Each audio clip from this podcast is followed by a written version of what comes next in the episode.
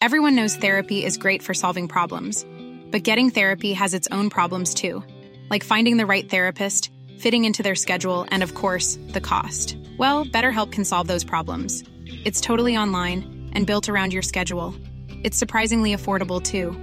Connect with a credentialed therapist by phone, video, or online chat, all from the comfort of your home. Visit betterhelp.com to learn more and save 10% on your first month. That's BetterHelp H E L P.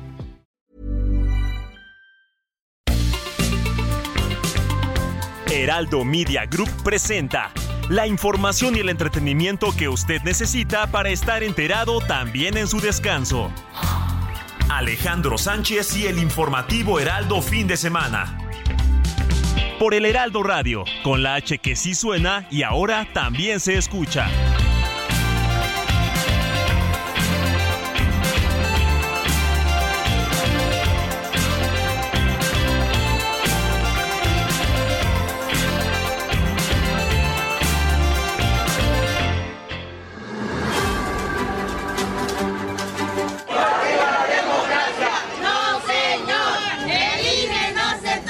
No son simples controversias jurídicas relacionadas con la persona que ahora se dirige a ustedes y su permanencia o no en un cargo público dentro de la función estatal de organizar las elecciones. Tiene que ver en realidad con la concepción del Estado mexicano como un Estado de derecho.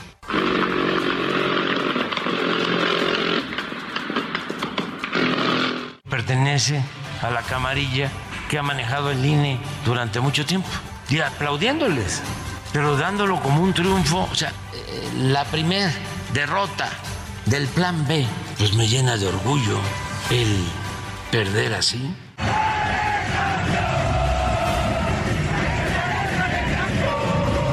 Ante el panorama que hoy nos define, debemos prepararnos más debemos buscar mejoras y avanzar institucional y personalmente en el Poder Judicial de la Federación hacia una sociedad más justa e igualitaria.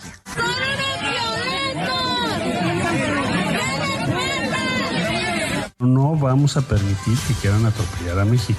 Compañeras, compañeros, de ninguna manera. Lo que está diciendo estos señores es que es invadir a México. O sea, si no reaccionamos, pues entonces, ¿qué necesitamos para reaccionar? ¿Que lo hagan? Tenemos que decir, no, señor, aquí no se va a poder.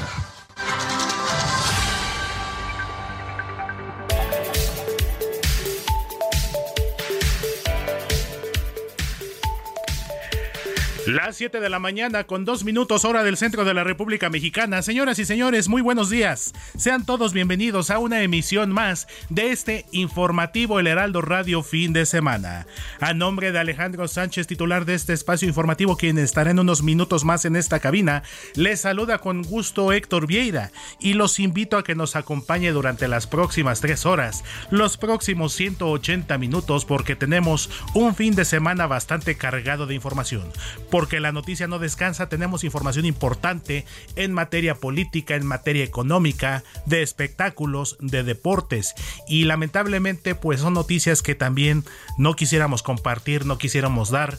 Nuestro país sigue siendo escenario de jornadas violentas, de jornadas sangrientas, principalmente en contra de las mujeres, luego de darse a conocer pues el fallecimiento ya de manera oficial de cinco de las seis jóvenes mujeres que desaparecieron el pasado 7 de marzo allá en Celaya, Guanajuato, luego de que el fiscal general de justicia de aquella entidad, Carlos Amarripa, pues dio a conocer que cinco de estas seis jóvenes mujeres pues ya fueron localizadas, fueron calcinadas en un predio allá en la ciudad de Celaya y que bueno, falta todavía por determinarse la identidad de la sexta víctima y que bueno, tal parece que será cuestión de en las próximas horas darse a conocer.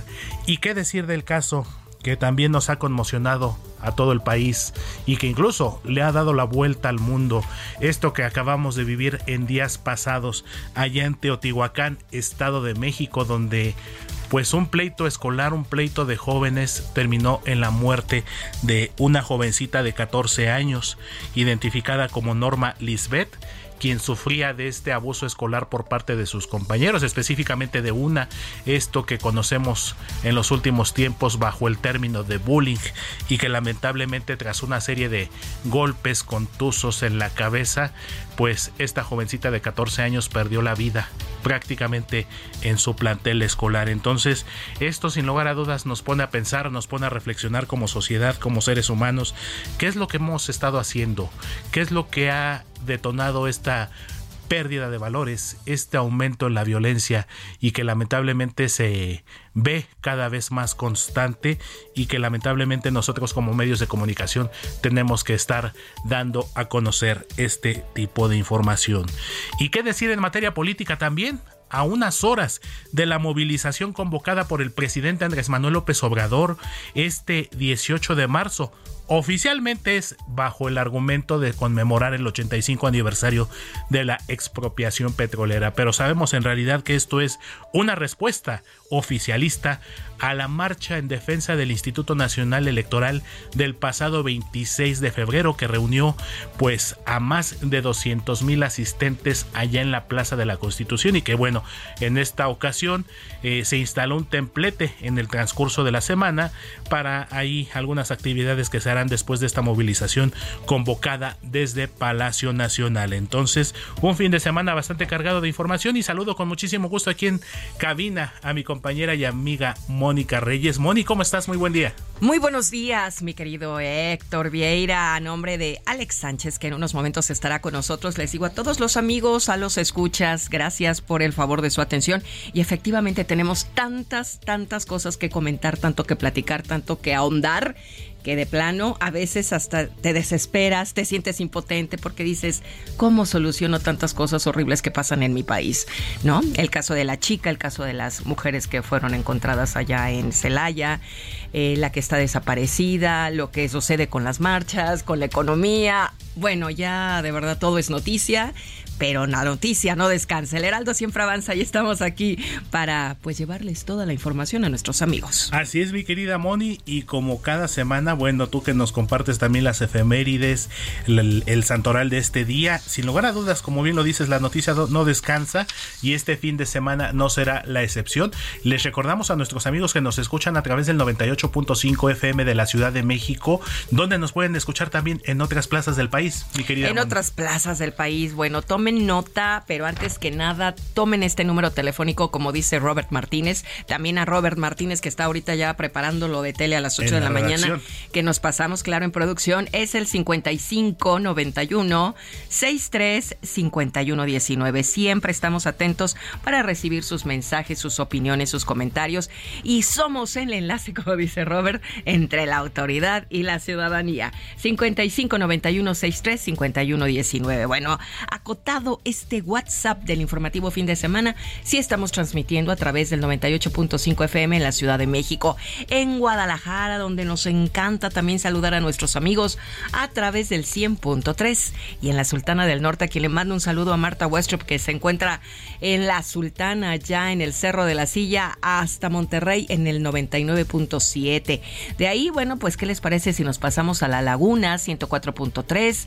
También estamos en el Istmo en 106.5, en Oaxaca 97.7, Tampico 92.5, saludos, Tuxtla Gutiérrez 88.3 también, abrazos amigos, Chilpancingo, ¿cómo amanece ese cielo hermoso? 94.7, en Yucatán, fíjate que bueno, es una nueva adquisición, 96.9 de FM, también estuvimos toda la semana transmitiendo en el, la convención bancaria, la convención bancaria con, con Sergio Sarmiento y Lupita Juárez, estuvimos muy atentos. Muy interesante todas las entrevistas que, pues, que nos eh, pasaron a a programar y bueno pues saludos hasta el 96.9 de FM y también estamos en la frontera en McAllen en el 91.7 y en Brownsville en el 93.5 FM y a través por supuesto de la cadena Now Media Radio. Ahí estamos, nada menos y nada más, mi querido Héctor. Así es, mi querida Moni, y además para invitarles a nuestros amigos que nos están escuchando en este momento y que nos están siguiendo a través de las diversas plataformas, que hoy sábado, precisamente 18 de marzo, con motivo de esta movilización convocada por el presidente Andrés Manuel López Obrador, tendremos una transmisión especial en Heraldo Televisión a partir de las 4 de la tarde con 30 minutos, es decir, 16, 30 horas, un equipo completo, el equipo más completo quién más tenía que ser, el del Heraldo Media Group. Estaremos dándole seguimiento a esta movilización en televisión a partir de las 4 de la tarde con 30 minutos y a partir de las 5 estaremos en transmisión espejo, como se le conoce, tanto en radio como en televisión, precisamente dándole seguimiento a todas las incidencias que se registren durante esta movilización, que como lo comentábamos en un principio, Moni, el argumento es la fecha, 18 de marzo. ¿Qué se conmemora? ¿Qué la expropiación petrolera en 1938 por el presidente Lázaro Cárdenas, pero bueno, sabemos que la realidad es que el presidente no quedó muy conforme con la cantidad muy importante de gente que participó en la marcha del INE del pasado 26 de febrero y fiel a su estilo, no se quiere quedar atrás, no se quiere ver desplazado y dijo, ahí va mi, mi marcha, ahí va mi movilización y pues con todo lo que sabemos, ya bastantes camioncitos hemos visto en las entradas carreteras a la Ciudad de México, entonces bueno, ya estaremos dándole seguimiento con toda esta cobertura especial este sábado 18 de marzo del año 2023. Cuando en este momento son las 7 de la mañana con 11 minutos hora del centro de la República Mexicana, comenzamos con un resumen informativo con lo más destacado sucedido hasta el momento. Y comenzamos informándole que el presidente Andrés Manuel López Obrador anunció que Lázaro Cárdenas Batel renunció como director de asesores de la presidencia de la República para integrarse como secretario técnico de la Comunidad de Estados Latinoamericanos y Caribeños, la CELAC. Cabe destacar que el presidente López Obrador aclaró que si bien es cierta la salida de Lázaro Cárdenas Batel, él seguirá asesorándolo y apoyándolo en la presidencia de la República. Así lo anunció el presidente mexicano. Lázaro va a trabajar en la CELAC. Ustedes saben que existe una organización de países de América Latina y del Caribe que estamos eh, fortaleciendo, pero mantenemos muy buenas relaciones y también nos va a seguir ayudando porque él lleva toda la relación con eh, países que están apoyándonos para contar con médicos, con especialistas, como es el caso en particular de Cuba. Y como le comentábamos hace unos momentos, este sábado por la tarde se llevará a cabo la movilización convocada precisamente por el presidente López Obrador en el Zócalo de la Ciudad de México. Aunque oficialmente es para conmemorar el 85 aniversario de la expropiación petrolera, también es una respuesta a la marcha en defensa del Instituto Nacional Electoral del pasado domingo 26 de febrero.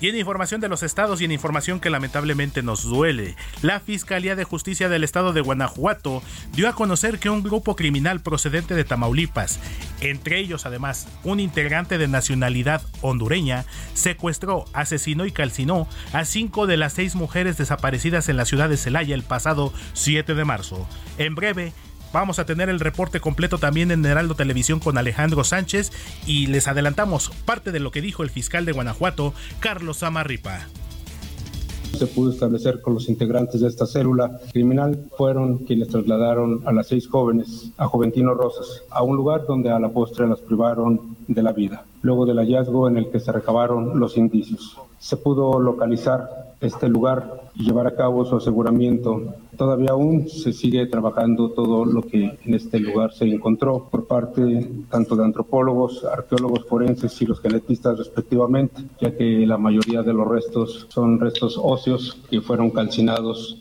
así en su totalidad. Y en más temas lamentablemente relacionados con muertes de mujeres aquí en nuestro país, pues la noche de este viernes la Fiscalía General de Justicia del Estado de México dio a conocer que detuvo a, Sara N., la adolescente que mató a su compañera Norma Lisbeth afuera de una escuela secundaria de Teotihuacán. Esto después de una riña, la típica pelea de valga el término, a la salida nos vemos. Esta jovencita, lamentablemente Norma Lisbeth, que sufría constantemente de abusos por parte de sus compañeros, pero en especial de esta otra joven identificada como Azara N. Aparentemente el tema fue ahí una cuestión de discriminación, burlas por el color de piel de Norma Lisbeth, una chica morenita que lamentablemente falleció y que bueno ya fue sepultada. La Fiscalía Mexiquense dio a conocer la detención de esta joven Azara N, quien además ya fue puesta a disposición de un juez de control para determinar su situación jurídica.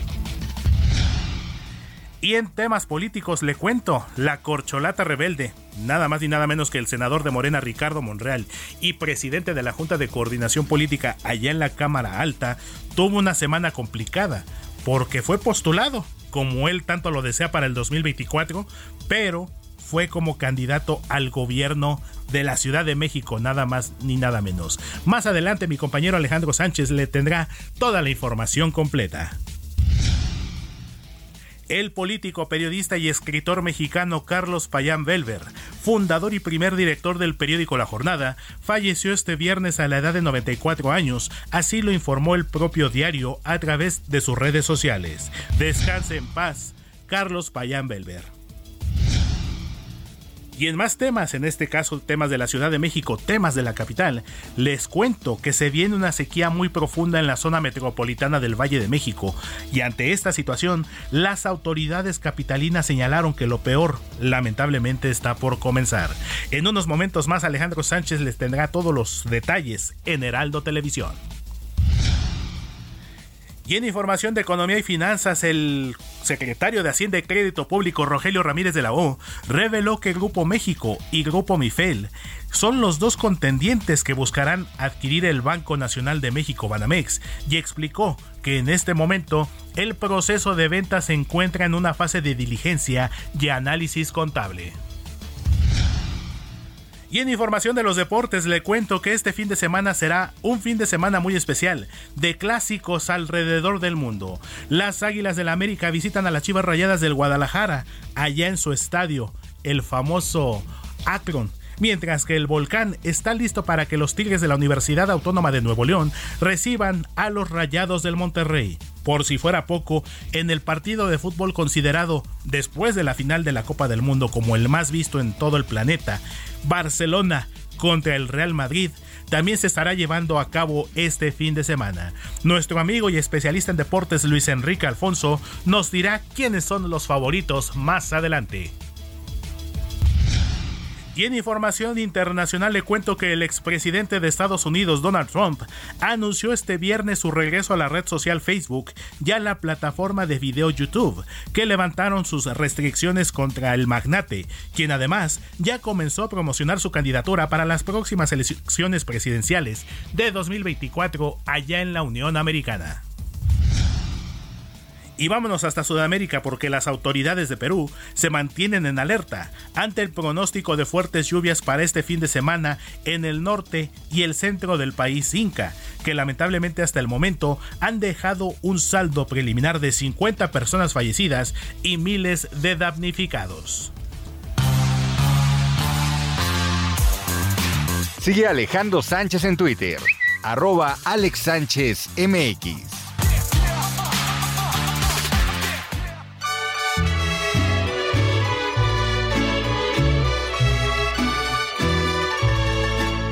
Estas son las mañanitas que cantaba el rey David. A las muchachas bonitas se las cantamos aquí. Despierta, mi bien, despierta. Mi querida Moni Reyes, hoy sábado 18 de marzo, cuéntanos, platícanos a quién hay que festejar, a quién le vamos a dar un fuerte abrazo. A ver, platícanoslo todo, mi querida Moni. Pues yo les quiero decir que hoy es santo de quien lleve por nombre Cirilo. Cirilo Saucedo, un portero, bueno, ex portero, ahora entrenador de fútbol. Ajá. Muy buen jugador, portero mexicano. Un personaje, seguramente te vas a acordar y hasta aquí que también se va a acordar y nuestros amigos del auditorio, ¿te acuerdas de la telenovela Carrusel? Claro. Cirilo, el negrito. Cirilo, claro. ¿Cómo Claro está que sí. ahora, eh? que estaba enamorado Claro que de María sí. Joaquina, Sí. interpretado por Ludvika Paleta. Cirilo, su nombre, si mal no recuerdo, es Pedro Javier Vivero. Un actor peruano, me parece que ya está naturalizado mexicano y él el nombre no lo de Cirilo. visto. No, de hecho creo que él fue de los que se retiró prácticamente De del medio artístico. claro. Mm. Fueron muy pocos de esa generación de niños que siguieron, bueno, prácticamente Ludvika Paleta, que es la más reconocida de todas, Flor, Flor Eduarda Egurrola, si mal no recuerdo, también es otra de las niñas de aquella época Es de tu que época, siguió. Más o menos. prácticamente. Alejandra Ley, por supuesto, que también Sí, se mantiene claro, vigente. sí. Inolvidable la maestra Jimena, interpretado Gaby. por Gaby Rivero. Gaby Rivero. Don Fermín, interpretado por el gran actor español, en paz descanse, Augusto Benedico. Mucho, Cirilo, sí. ahora sí que ine- inevitable Ah. esa, esa reflexión y, Y pues acordarnos recuerdo. de ese recuerdo de Cirilo y María Joaquina. Muy bien, bueno, pues además de Cirilo tenemos a Anselmo. Anselmo Alonso. Anselmo Alonso, un, un compañero también de, de universidad. Eduardo, No, Lalos hay un buen. pero muchos. Yo tengo primo y amigos. tío Lalo, entonces saludos. Leobardo, también tengo mi primo Leobardo. Leo- Salvador. Ah, por supuesto, nuestro querido Salvador. compañero Salvador García Soto y Leobardo, recuerdo también el nombre de Leobardo, un jugador de los Tuzos del Pachuca, Leobardo López. Muy bien, Leo, Salvador el doctor. Ah, el doctor Salvador. El doctor Servicio Salvador. Social informa. Informa que andamos A buscando los al doctor familiares del doctor Salvador le esperan sus familiares en el túnel número 30. Exacto. Recordando al gran Melquiades Sánchez Orozco en paz descanse, la inolvidable voz. del Estadio Azteca y del Canal Ah, caray. 5 al servicio de la comunidad.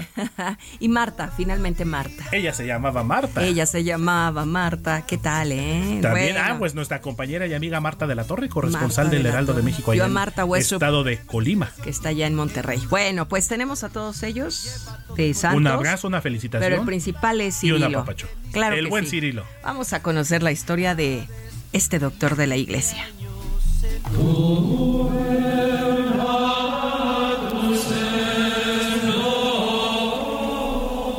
Hoy es día del doctor de la iglesia, San Cirilo de Jerusalén, obispo de la capital de Israel durante el siglo IV.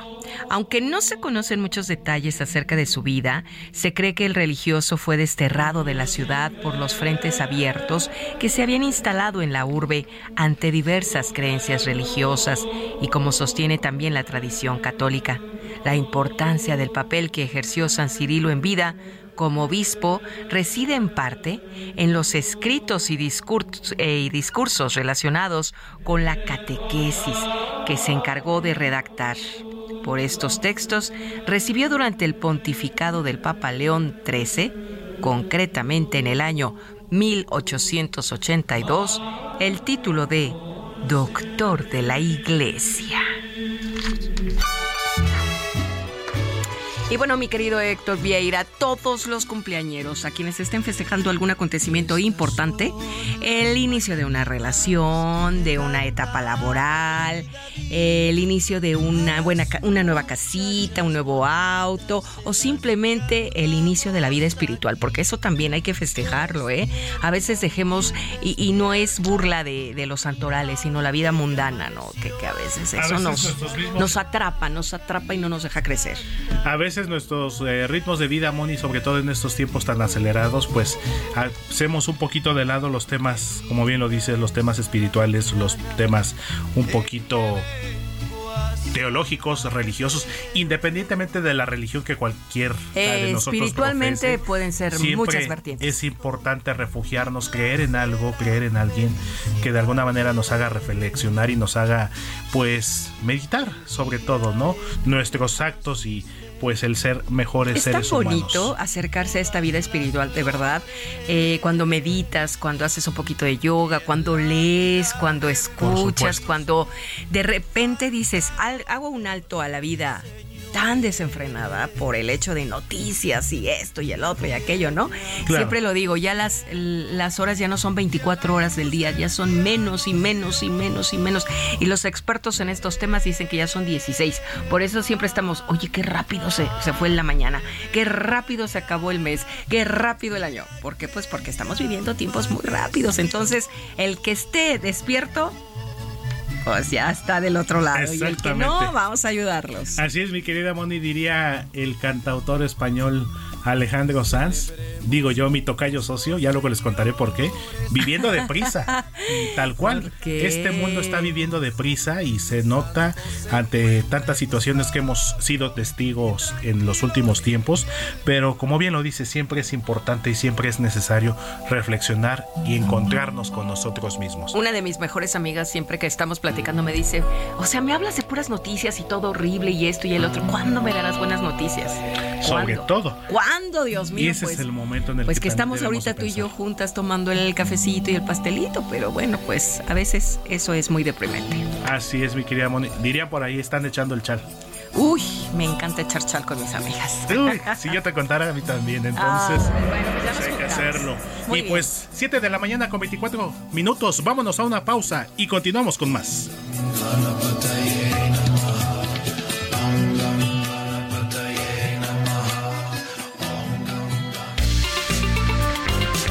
La noticia no descansa. Usted necesita estar bien informado también el fin de semana. Esto es Informativo El Heraldo Fin de Semana. Regresamos.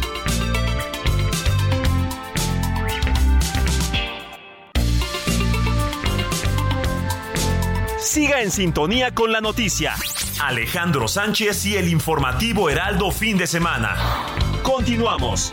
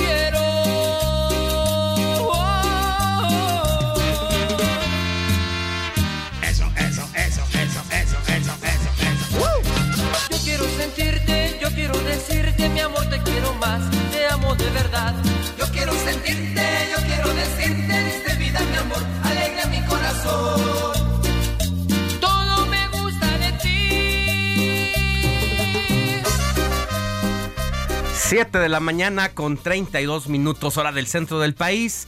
Estamos en el informativo fin de semana y si usted nos acaba de sintonizar, muy buenos días.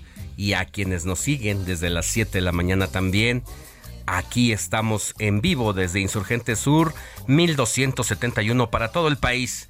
Y así con este sabor guapachoso nos recibe mi querido Héctor Alejandro Vieira con las efemérides musicales. ¿A poco no? Dan ganas de ponerse a bailar ya, mi querido Héctor. Así es, mi querido Alex. Buen día, bienvenido a esta tu cabina. Por supuesto, Gracias. como debe de ser, mi Alex.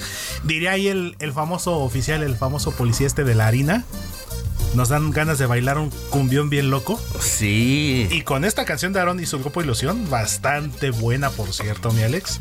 Pues qué mejor manera de empezar este sábado. Este sábado que además va a empezar y parece que va a estar bastante movidito. Ya tú te encargarás de darnos todos los detalles en materia informativa, pero como bien lo dices, nos pone de buen humor, nos dan ganas de bailar y. Me están dando ganas de bailar un cumbión bien loco. Ahí está, mira, ya se hizo presente el oficial Harina el teniente, el teniente. O sea, ¿te refieres a Kike? Pues también DJ Kike ya sabes que es el máster de la... Cuida tu chamba, es tu último día no le echas ganas. Y así quieres papeles, ¿no? No, como Hay que hacer bien la chamba, mi Kike. Ahí te encargo, por favor, amigo. Como quiera las criaturas. Uno como quiera, pero las criaturas... Esa y pues, me encanta. Empezamos Moni Alex con este tema, Todo me gusta de ti, de Aaron y su grupo Ilusión. Forma parte de su disco Destilando Amor, lanzado en el año 2000. O sea, ya estamos hablando de 23 años prácticamente. Y ese tema precisamente que le da nombre a este disco, pues también bastante bueno y uno de los grandes éxitos yo creo que de las cumbias de todos los tiempos, Destilando Amor. Y que se mantiene en el gusto del público, Aarón y su grupo Ilusión, pian pianito, manteniéndose eh, en el hit de los clásicos ya de la cumbia, que de pian pianito no hacía tanto ruido al principio, pero ahí estaba. Sin embargo, ha logrado eh, pues cautivar y creo que es de, Nesa para el mundo. Así es, mi querido Alex. Una generación de grupos de cumbia muy interesante, muy importante. Por supuesto, con Los Ángeles Azules, con Rayito Colombiano, con Los Ángeles de Charlie, que bueno, ya contamos esa historia de lo que pasó después con Los Ángeles Azules, con el propio Aaron y su grupo Ilusión, otro de los grandes grupos de este género, como lo es Yaguarú, por supuesto. Entonces, Cañaveral. Cañaveral, qué decir de Cañaveral de don Humberto Pavón y de su hijo Emir. Entonces, una generación de cumbiamberos bastante buena. Como cumbiambero que, soy. que soy. Uno de los temas favoritos aquí de nuestro querido Alex y que bueno, es correcto. Qué mejor manera de animar las fiestas, las reuniones, las, las tardes, noches de dominó con los amigos. Oye, también la guaracha, ¿no? La guaracha sabrosona, por supuesto. Pero esa no es cumbia. No, de hecho la guaracha más bien es un tema. Ambos tienen sus orígenes centroamericanos, aunque la guaracha tiende a ser un poquito como más con instrumentos diferentes, sobre todo lo que es eh, maracas, sobre todo lo que es este el guiro. El guiro Exactamente, entonces un poquito diferente a comparación de la cumbia, pero los dos nos ponen de buenas y con los dos nos dan ganas de bailar, Moni. Gracias. Así es, y aquí con Aarón y su grupo Ilusión, que recordábamos que también tiene su unplug, ¿no? Eh, distintos temas musicales, donde ha invitado a artistas de primer nivel a Mariana Seoni, a Cristian Castro, claro, por supuesto. entre otros grandes que han ido a el terreno de el grupo Ilusión y Aarón para eh, pues proyectar sus grandes éxitos y convertirse, como lo dices, ya en un clásico de la cumbia y la cumbia chilanga no se diga. De todos los tiempos, mi querido Alex. Entonces, qué mejor manera de empezar el día con este ritmo sabroso. Con todo me gusta de ti. Por supuesto, mi Ay, Dios, me voy. Y aprovechando ahorita que estamos de una vez, Alex, Moni, amigos del auditorio, pues les tengo un chisme gordo, gordo, cachetón. A ver, ¿cuál es? Para nuestros amigos del público. O el regalo? ¿Lo vas a soltar ahorita o, más adelante? No, de una vez. Ahorita que estamos todavía en la hora de radio, porque tú a, las 8 te nos vas a tele. entonces, mejor de una vez para seguir empezando el día de buena forma y de, con la mejor actitud y el mejor ánimo posible, pues les cuento que Hoy en el informativo fin de semana los invitamos al teatro porque tenemos cinco pases dobles para el show Platanito Le Duela a quien le duela. Nuestro ahora compañero, precisamente Platanito, quien está de lunes a viernes de 10 a 11 de la mañana aquí en el Heraldo Radio. Ay, se está mochando el Platanito con, con pases los dobles. pases dobles. Dirían por ahí, se puso la del Puebla. ¿Para ir a dónde? Pues a su función del día de hoy a las ocho y media de la noche en el Teatro del Parque Interlomas. Su espectáculo llamado Platanito le duela a quien le duela se estará presentando hoy, como les comento, hoy a las ocho y media de la noche, 18 de marzo, sábado, Teatro del Parque Interlomas. Y bueno, vamos a hacer ahí alguna pequeña dinámica. Nada más que nos digan con qué canción abrimos. Ya. Qué fácil. Que nos pongan su nombre completo, el nombre de la canción y la frase quiero mis boletos, por supuesto, Moni, al WhatsApp del informativo fin de semana que es 5591 63 51 19 5591 63 5119, bien fácil. Yo ahorita voy a mandar mi WhatsApp porque yo quiero unos boletos. Dirían por ahí esta chica Bielka, escriba ya, no llame, escriba ya. No, sí, no, llamar no. Llamada no, porque sí está por eso es WhatsApp. pero es muy importante que nos pongan, y sobre todo que nos pongan su nombre, porque luego en otras dinámicas que hemos tenido, me ponen quiero, mis boletos, pero no ponen el nombre, entonces, ¿a quién, ¿con quién me reporto? ¿A quién se le dan? Oye, va a estar padre ese show, ¿eh? Yo escucho el programa de repente de Platanito y me agrada. Sí, exactamente, Moni está, está bastante bueno por lo que me han comentado. Digo, no he tenido la oportunidad de ir a un espectáculo de él, pero sí lo recuerdo mucho, sobre todo desde la cuando estaba en la televisión de paga. Pero bueno, vamos a darnos ahí El show es bueno, yo creo que vale la pena. Y Pues ya te voy está. a pedir ahorita mis. Para nuestros amigos del informativo fin de semana, su nombre completo, la canción que pusimos hace unos momentos y la frase quiero mis boletos 55 91 63 51 19 y yo personalmente me estaré reportando con los ganadores, les estaré escribiendo ya para que hacerlo El oficial productor. y ya para que en la nochecita ya estén bien. allá viendo a. Platanito en el Teatro del Parque Interlomas. Gracias, Héctor. Seguimos Buen día. pendientes, Alex. Y quedamos pendientes de usted que nos escriba al 55 91 63 51 19.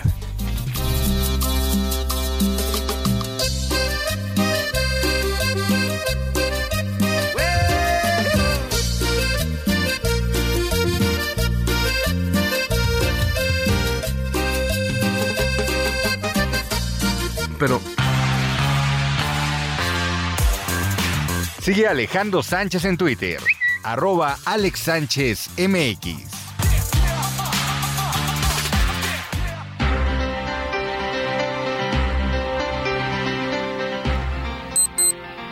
Siete de la mañana con 40 minutos hora del centro del país. Antes de pasar a la información, nos llegan mensajitos que les vamos a dar salida para que no se queden. Moni Reyes. Hola, ¿qué tal? Muy buenos días, Moni, Alex y todo su excelente equipo. Que tengan un excelente día. Me encanta su programa y me acompañan en la presentación del desayuno.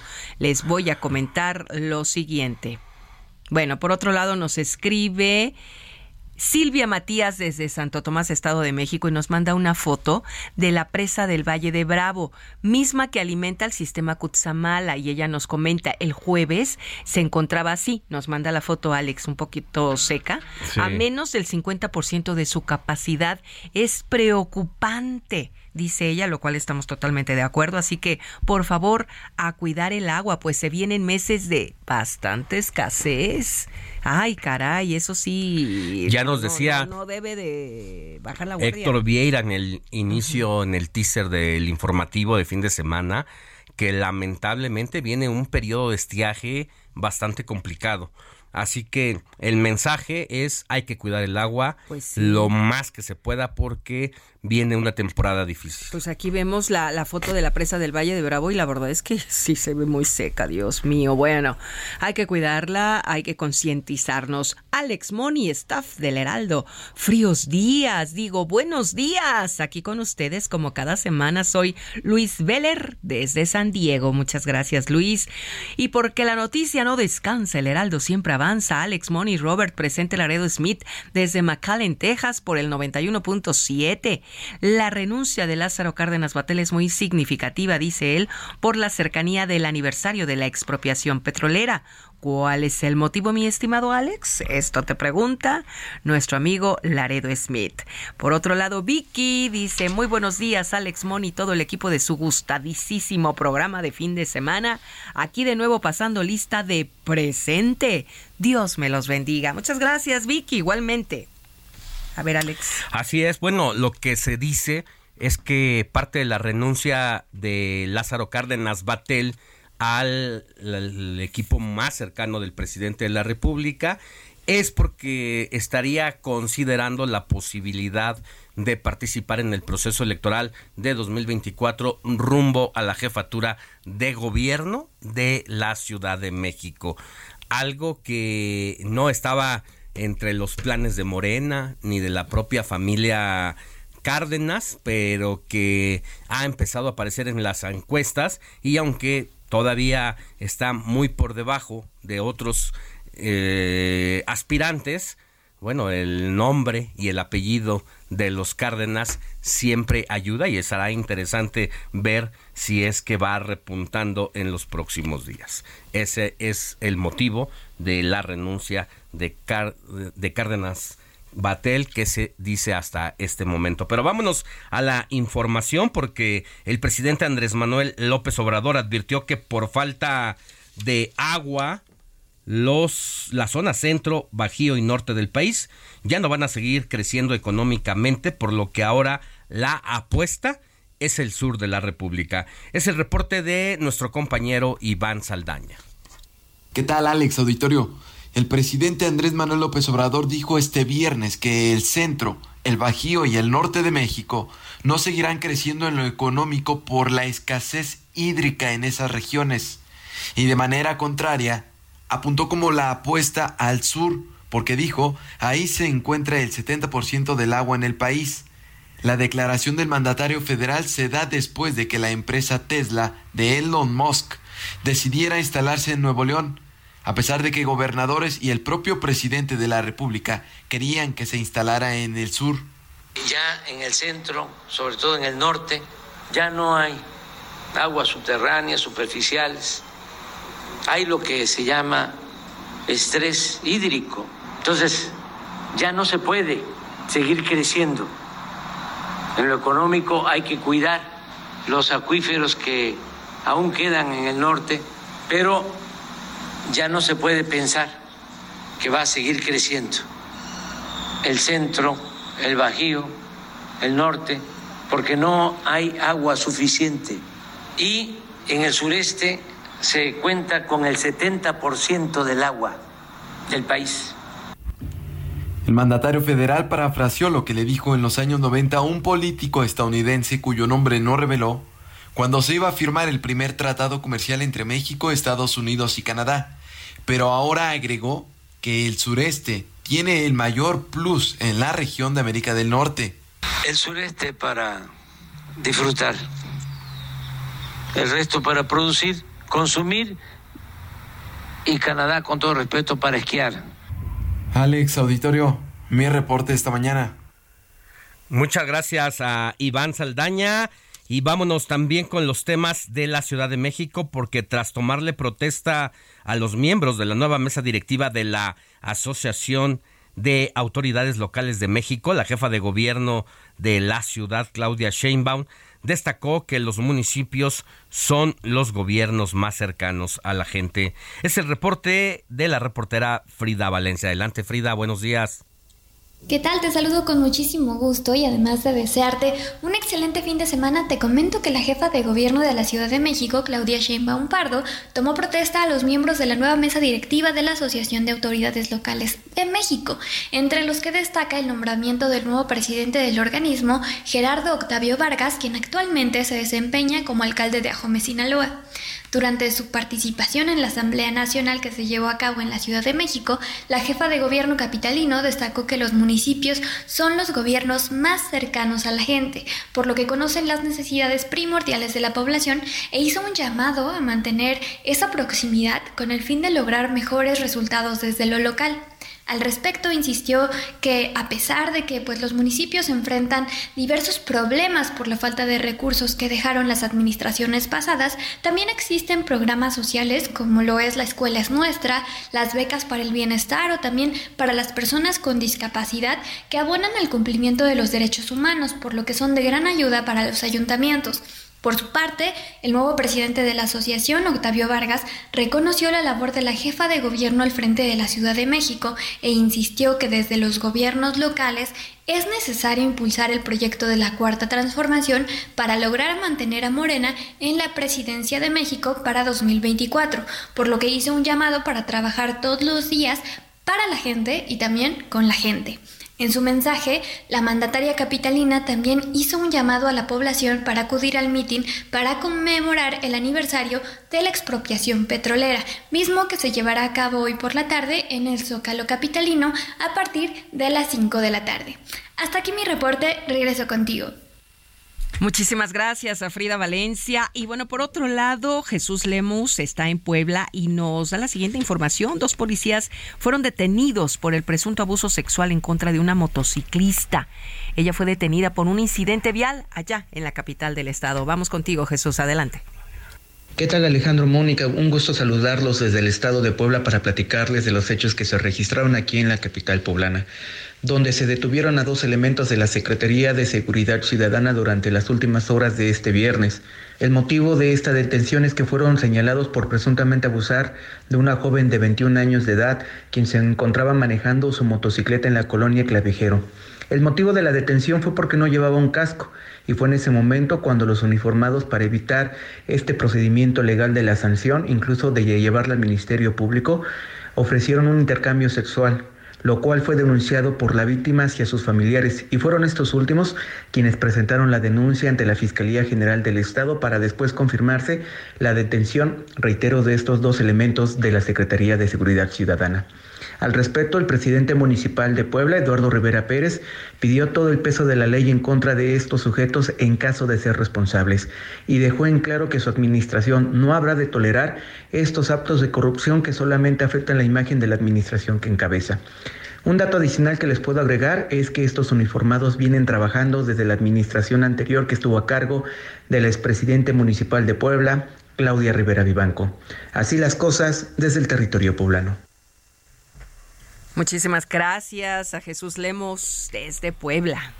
Así es, y vámonos ahora, si te parece, Moni y amigos del auditorio, hasta Durango, porque nuestro compañero Ignacio Mendívil nos tiene información, ya que elementos de la Policía Estatal detuvieron a un individuo que custodiaba varias cajas de cartón con más de 30 kilos de droga.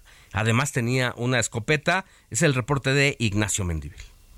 ¿Qué tal? Muy buenos días. Los saludo desde Durango Capital con la siguiente información. Fíjense que elementos de la Policía Estatal lograron la detención de un individuo que custodiaba varias cajas de cartón, conteniendo en ellas más de 30 kilos de marihuana. Esto a la orilla de la carretera que va del municipio de el Durango, a Chalchihuite, Zacatecas, además de asegurarle una escopeta. La detención está de esta persona que responde al nombre de Cecilio, de 48 años de edad, se realizó cuando los elementos de la Policía Estatal a través del Mando Único y de la Dirección Municipal de Seguridad Pública de Suchil realizaba un recorrido de vigilancia llegando a la altura del Lienzo Charro, donde se ubicaba anteriormente un punto de revisión carretera que conduce a la población de Suchil. Ahí a Gualterio, este municipio de Chalchihuites del vecino estado de Zacatecas, percatándose la presencia de una persona a la orilla quien al ver la presencia de los elementos policíacos pues quiso evadirse, corrió este fue asegurado y se le preguntó sobre el contenido de las tres cajas de cartón que estaban junto con él. No sabiendo dar explicación y al momento de revisar las mismas se encontró hierba cerca con las características de la marihuana, además de un paquete rectangular confeccionado con cinta canela teniendo la misma hierba dando un total de en el peso de 30 kilos 710 gramos de este enervante. Asimismo se le encontró en una de las cajas un arma larga color café siendo una escopeta marca Exes.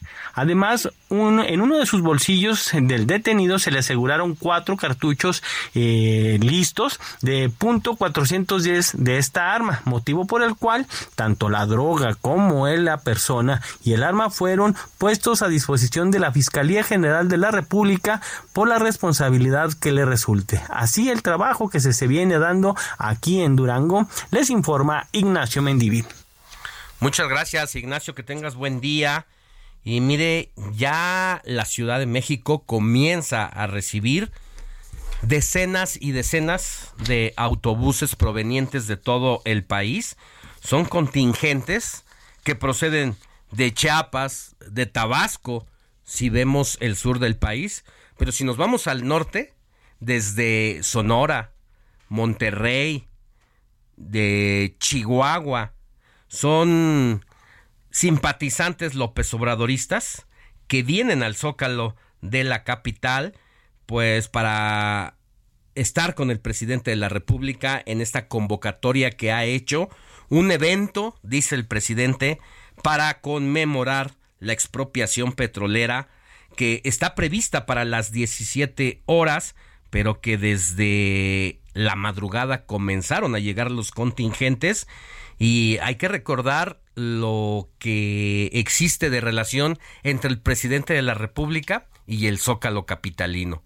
Nada más que antes, eh, estoy hablando en la era López Obradorista, solamente simpatizantes del presidente de la República llenaban el Zócalo capitalino por mostrarle las simpatías a su líder político o al proyecto de nación que representa. Pero en el último año, al presidente de la República se le apareció la oposición y así como representantes o militantes de partidos políticos diferentes a Morena, pero sobre todo sociedad civil organizada, también se han volcado a las calles y han llenado el zócalo capitalino. Mm. ¿Sabe lo que representa para el presidente de la República esa situación? Bueno, pues lo ha metido en un conflicto, lo ha metido en una crisis porque el presidente de la República incluso hay por ahí declaraciones que se las voy a recuperar ¿eh? y se las voy a poner mañana que el presidente decía el día que se llene el zócalo capitalino de la oposición y me vengan a manifestar aquí a Palacio Nacional, yo mejor me voy porque ya no tengo nada que hacer. Y bueno, pues ya se le llenó dos veces. Por supuesto, no va a llenar ni va no va a renunciar el presidente, pero sí le debe de complicar un poco eh, precisamente pues eh, para sus fines, para su plan de gobierno, tener una oposición que demanda la defensa del Instituto Nacional Electoral y que rechaza algunas políticas públicas del presidente López Obrador. Mi querida Moni, nos vamos a un anuncio y, regresamos. Y también nos vamos a la tele, 81.81, de televisión abierta, canal 151 de Easy, 161 de Sky. Así Ahí es. Y nos vamos y en la radio también, por supuesto. Seguimos aquí. Claro que sí.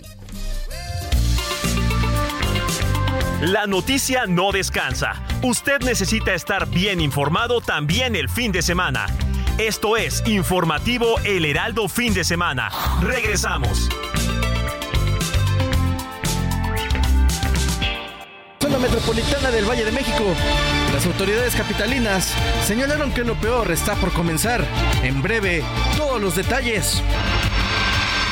Semana complicada para la corcholata rebelde. Ricardo Monreal fue postulado como candidato al gobierno de la Ciudad de México. Más adelante, toda la información. Clásicos alrededor del mundo. América visita a las Chivas. El volcán está listo para recibir a los rayados. Al tiempo que el mundo se paralizará para el Barcelona contra el Real Madrid. Luis Enrique Alfonso, nuestro experto en deportes, nos dirá quiénes son sus favoritos.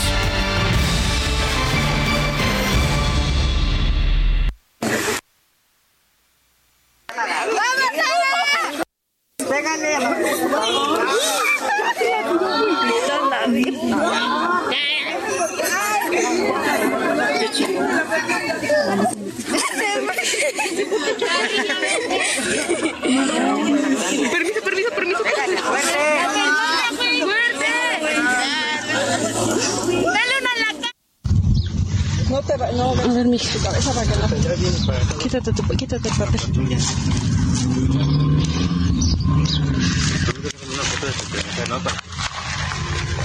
¿Es de la tarde? ¿Eres de la tarde? Sí, soy de la tarde. ¿Eres de la tarde? Ah, ahorita entonces te toca.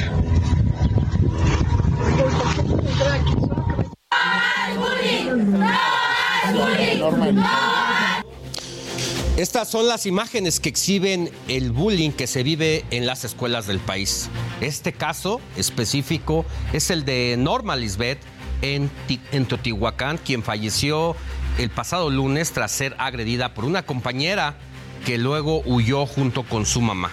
Sin embargo, anoche se anunció que la joven que golpeó y provocó la muerte de Norma Lisbeth fue detenida junto a su madre en la frontera entre México y los Estados Unidos y se espera que la Fiscalía del Estado de México pues pronto la ponga ya tras las rejas. En unos momentos más vamos a tener todos los detalles de este tema llenan el zócalo.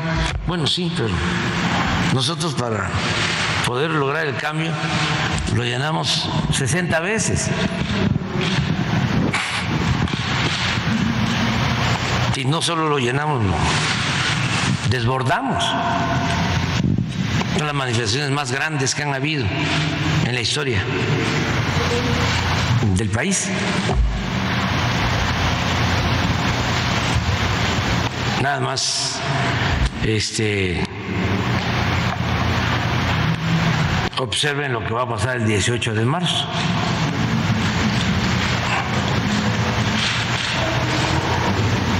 Eso les diría yo ánimo. este, ahí la llevan y adelante. Y claro que vamos a asistir ahí y seguramente tengo conocimiento que, porque me lo han hecho saber varias diputadas y diputados, de que van a destinar parte de su dieta para poder estar presentes y con ellos algunos de los compañeros que quieren venir también y que solidariamente apoyan su traslado, las y los diputados. Expropiar la expropiación petrolera para un grupo político o para el presidente es una afrenta a todas y todos los mexicanos, que para nosotros es un orgullo el 18 de marzo y particularmente es un día que nos debe de unir a todos los mexicanos y no dividir. Y lo que está haciendo el presidente al expropiar la expropiación petrolera es dividir a los mexicanos. Hoy es 18 de marzo de 2023, se conmemora el 85 aniversario de la expropiación petrolera y el presidente López Obrador no dejó pasar esta oportunidad para anunciar la toma del Zócalo de la Ciudad de México, luego de que la oposición saliera por segunda ocasión el pasado 26 de febrero a todas las ciudades del país en defensa del INE por lo que el mandatario advirtió que este sábado se van a ver las caras y por eso contingentes de los 32 estados del país ya se trasladan a la capital a apoyar a López Obrador. Muy buenos días. Mi nombre es Alejandro Sánchez y porque la noticia no descansa, estamos en el informativo de fin de semana de este sábado 18 de marzo de 2023.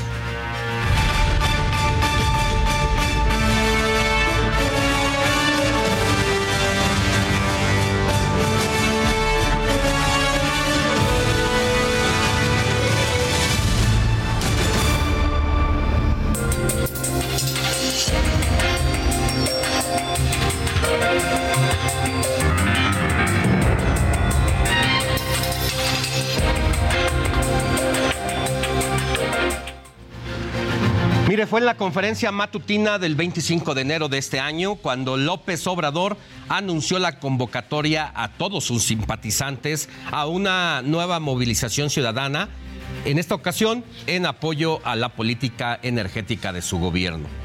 Todo esto bajo la justificación del aniversario 85 de la expropiación petrolera.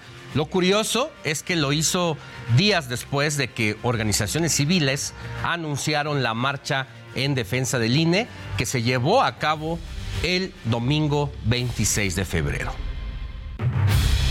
Les adelanto de que el día 18 de marzo vamos a conmemorar un aniversario más de la expropiación petrolera. Y lo vamos a hacer aquí en el Zócalo, 18 de marzo, porque fue una decisión histórica que nos ha salvado, esa decisión patriota del general Lázaro Cárdenas. Pero esto no es nuevo. El presidente López Obrador ya ha participado en al menos cinco marchas. En 1991, cuando era líder del PRD, recorrió desde Tabasco al Zócalo por un tema del fraude electoral. Tres años después hizo lo mismo, mientras que en 2005 protestó por la amenaza de desafuero cuando era jefe de gobierno de la capital. En 2006 se movilizó por un presunto fraude presidencial tras su derrota con Calderón y finalmente el año pasado, el 26 de noviembre, con motivo de celebrar sus cuatro años en la presidencia de la República. Sin embargo, también ha convocado a quienes son seguidores y a quienes ha gobernado en distintas otras ocasiones, pues para celebrar también eh, sus llegada, o tanto su llegada al poder como sus años eh, en los que ha estado al frente de la presidencia de la República. Y para el evento de hoy se espera la presencia de miembros de su gabinete, así como diputados y senadores que conforman la 4T. Por otro lado, se espera la presencia de los 23 gobernadores de Morena, aunque solo confirmaron su asistencia la jefa de gobierno de la Ciudad de México, Claudia Sheinbaum, el gobernador de Sonora, Alfonso Durazo, el gobernador de Puebla, Sergio Salomón Céspedes, y Carlos Manuel Merino, quien es el mandatario de Tabasco.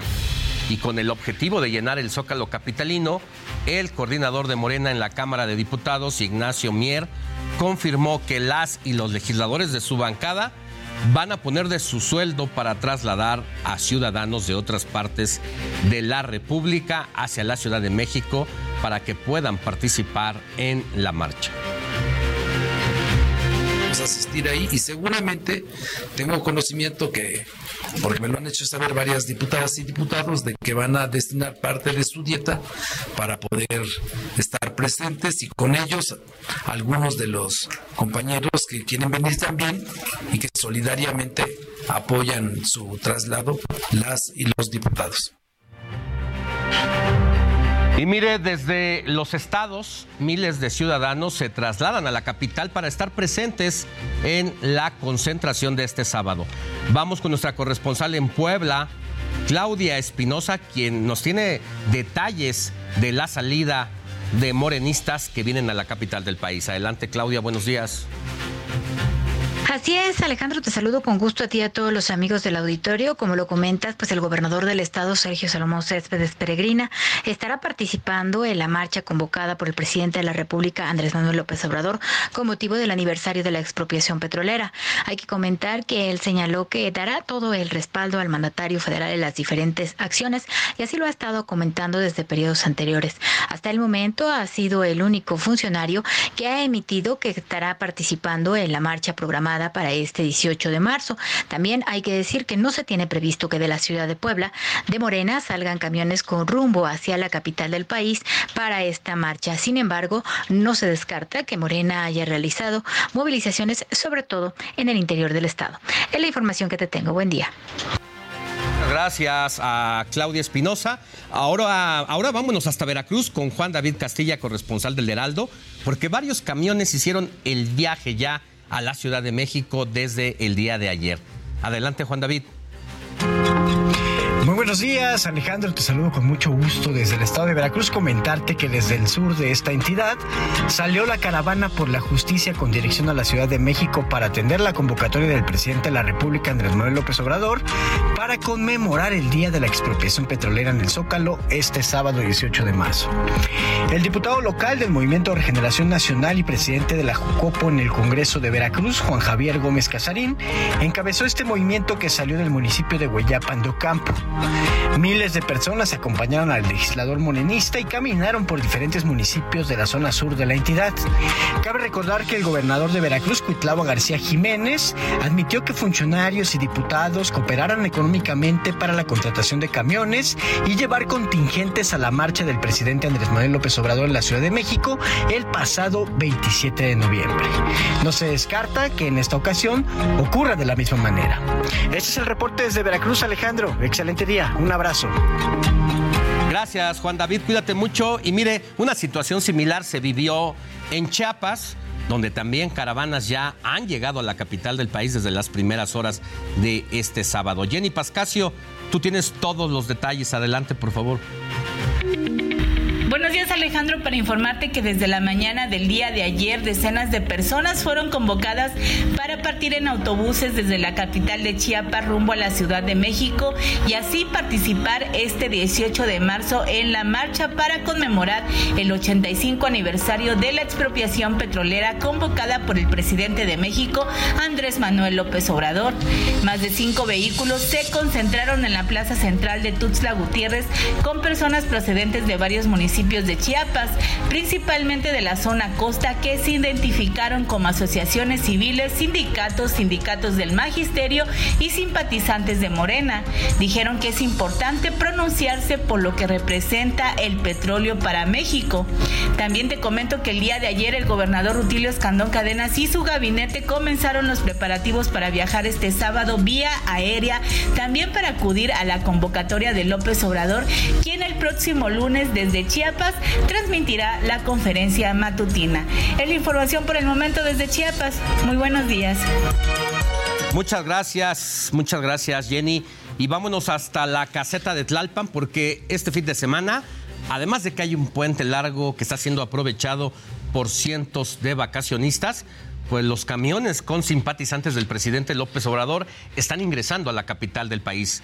Gerardo Galicia, nuestro compañero motorreportero, ya se encuentra en este lugar para darnos todos los detalles de lo que está pasando minuto a minuto. Querido Jerry, muy buenos días.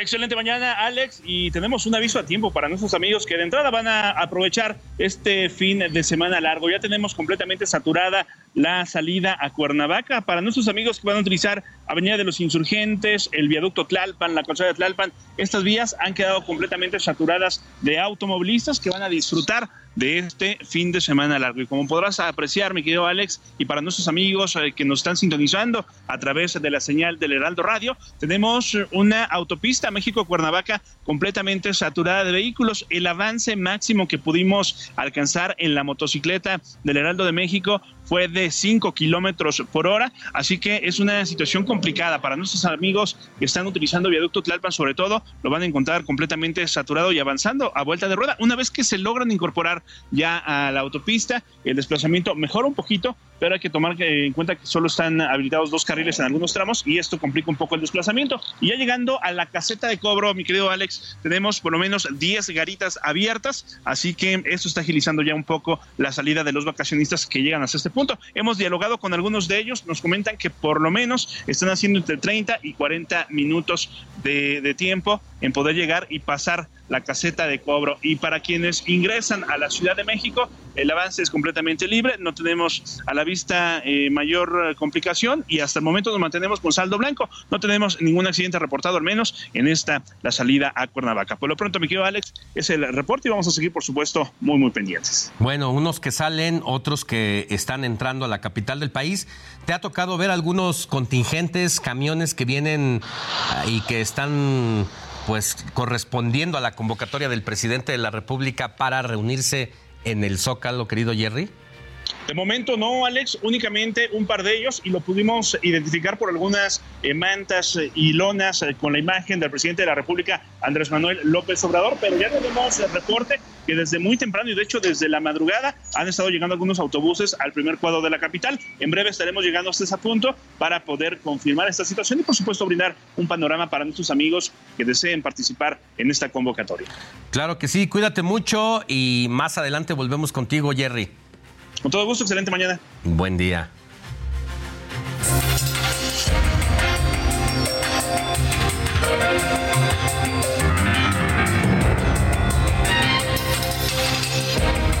Sí, algunos de ellos les molestan, ya sea por su forma de cuerpo o que están muy chiquitos, pero sí, sí hay. No tengo hijos, pero eh, tengo sobrinos y pues siempre se ha dado el bullying, ¿no? Ahora es más marcado. No sé qué medidas tomen los maestros porque no, como le comentaba, no nos han hecho ningún comentario al respecto de que los niños se hagan bullying entre ellos. O sea, me imagino que entonces no lo saben. ¿El tema nunca se toca en juntas? No, nunca. ¿Y ustedes saben que sí existe? Sí, sí sabemos que existe porque mis hijos me lo comentan. Tengo dos niños, uno de primaria y uno de, una de secundaria. Entonces nunca nos han hecho el comentario de que los maestros sepan al respecto de eso. Está dando mucho en todas las secundarias. Difícilmente ahorita está muy, muy difícil todo esto. Yo creo que en todas las escuelas sí. Todas las escuelas sí practican eso. Este, luego los chicos son muy hirientes, hay quienes abusan también de los demás. Yo digo que sí existe eso. Y pues una manera de, de enfrentarlo es platicar con los chicos, con nuestros hijos, ¿no? Y bueno, ya le adelantaba al arranque del informativo de fin de semana de este tema que ha conmocionado a la opinión pública en los últimos días, que se llama el bullying escolar en nuestro país. Y es que ante el retorno a clases después de la pandemia, se había presentado prácticamente pues una ausencia de este fenómeno antes de la pandemia. Con el regreso a clases, pues se representó otra vez un riesgo, la burla a los estudiantes. Ya que la violencia en los salones es una constante en diversas partes del país. La situación se agravó recientemente con el fallecimiento de Norma Lisbeth en el Estado de México, en especial porque a pesar de que se había alertado a profesores sobre las burlas que sufría la menor por su color de piel, no se hizo nada al respecto y pues para exigir justicia, los padres, familiares y amistades de la adolescente realizaron un bloqueo en el paso principal de la zona arqueológica de Teotihuacán. Sin embargo, hasta la noche del viernes, la única consecuencia de este acto había sido la destitución de la directora de la secundaria. Ahora se sabe que la joven que golpeó y provocó la muerte de Norma Lisbeth ya se encuentra retenida junto a su madre, quienes fueron capturadas en la frontera entre México y los Estados Unidos, pretendían huir de la justicia después de que vieron toda esta situación y ahora están a la espera de que la Fiscalía del Estado de México complemente pues ya la orden de aprehensión y que sean eh, pues sometidas a un juicio para saber qué va a pasar con esta pequeña que desafortunadamente pues causó la, la, pérdida de la vida de una compañera de ella y que cuál es el castigo al que se deberá de hacer acreedora. A pesar de la tragedia ocurrida en la secundaria oficial 518, anexa a la normal de Totihuacán, se registró otra pelea. Es común que los alumnos organizan, incluso ya como afición, enfrentamientos al interior de la escuela. Ya, ya. Ya, porque ya.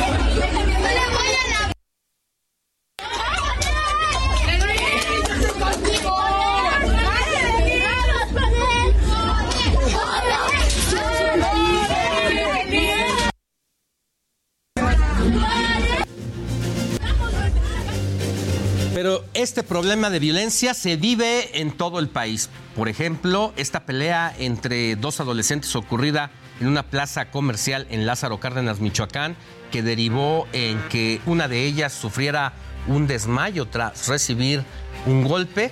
Pues los hechos fueron grabados por sus compañeros a las jóvenes, quienes reían al ver la confrontación sin intervenir para detenerla. La adolescente lesionada requirió también ser trasladada a un hospital y posteriormente su familia dio a, a conocer que en este caso, por fortuna, la menor ya se encuentra estable.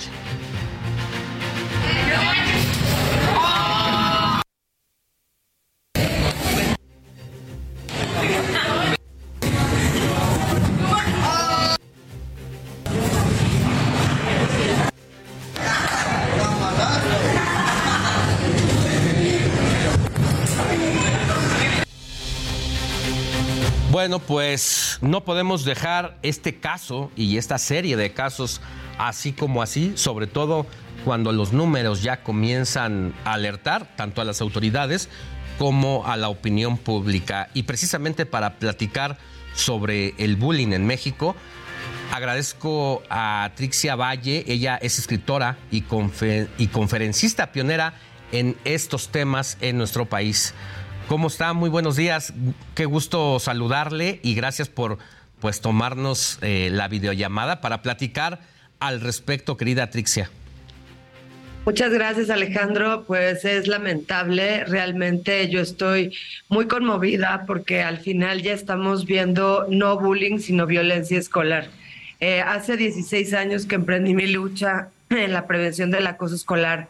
Yo decía que si no poníamos buenos reglamentos consecuencias a los agresores y que hubiera realmente campañas efectivas de paz, eh, esto podía elevarse a violencia escolar y ya estamos en ese día. Desafortunadamente, tras la pandemia y de acuerdo a una plataforma que tengo que se llama Educación Millennial, que ha capacitado a 10.500 maestros y papás, eh, hicimos una encuesta, un sondeo que contestaron 1.500 papás y maestros que nos dicen en un 88% que el bullying ha aumentado tras la pandemia y un 75% están de acuerdo que ya es violencia escolar. Sé que no hay ningún sondeo actualmente por parte de las autoridades, de las secretarías, de cómo andamos en violencia escolar e incluso a mí me dio mucho, mucha tristeza porque se levantó el 7 de marzo un sondeo yo estaba en Quintana Roo, se le pidió a todo el país, a todos los maestros que lo respondieran y a mí me contaron varios maestros que todos contestaron no, no, no a todo para evitar represalias de sus superiores.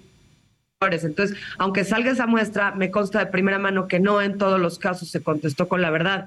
Cuando en mi plataforma, pues obviamente nadie tiene nada que ganar ni que perder y estamos viendo los, casos, ¿no? O sea, ahorita de el jueves para acá, otros tres casos, eh, la violencia se está detonando y el problema, Alejandro, es que si no frenamos esto ahorita, esto se va a detonar en, en un sistema juvenil roto que puede llevar pandillerismo ya extremo, que lleguen a arrasar tiendas, que lleguen a arrasar centros comerciales y que no podamos detener a estos jóvenes. Entonces, eh, o ponemos autoridad y mano dura, castigos ejemplares ahorita, o verdaderamente vamos a estar en, un, en, un, en una crisis de país, ya no escolar. ¿Qué es un castigo ejemplar?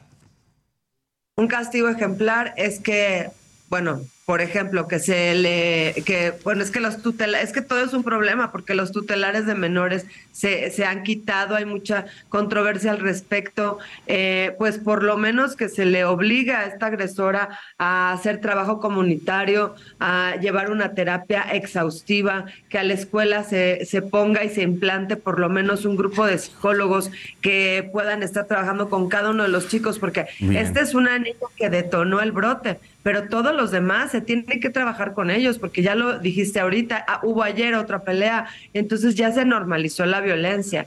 Eh, se necesita urgentemente capacitar maestros y yo tengo una plataforma para ello que en línea se pueden capacitar. ¿Le parece si nos dice al volver del corte en qué consta esto? Claro que sí. Gracias. Gracias. Heraldo Radio, la H se lee, se comparte, se ve y ahora también se escucha.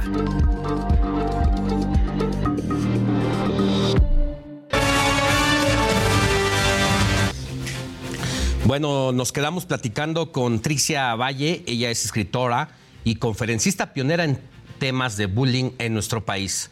Algo que nos decías, Trixia, que me llamaba mucho la atención, es que ya va más allá de bullying, ya es violencia eh, de manera franca y directa.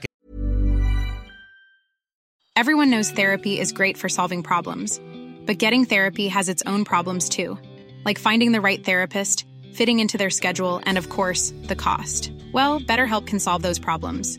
It's totally online and built around your schedule. It's surprisingly affordable too. Connect with a credentialed therapist by phone, video, or online chat all from the comfort of your home. Visit betterhelp.com to learn more and save 10% on your first month. That's BetterHelp H E L P. Está eh, están ocurriendo estos actos en contra de jóvenes menores de edad en las primarias y esta es una situación complicada. Nos hablabas de lo que estás haciendo en tu plataforma digital, precisamente para tener un síntoma más directo de lo que está ocurriendo, más allá de las encuestas que se hacen de manera oficial y que incluso los propios profesores pues ocultan cierta información.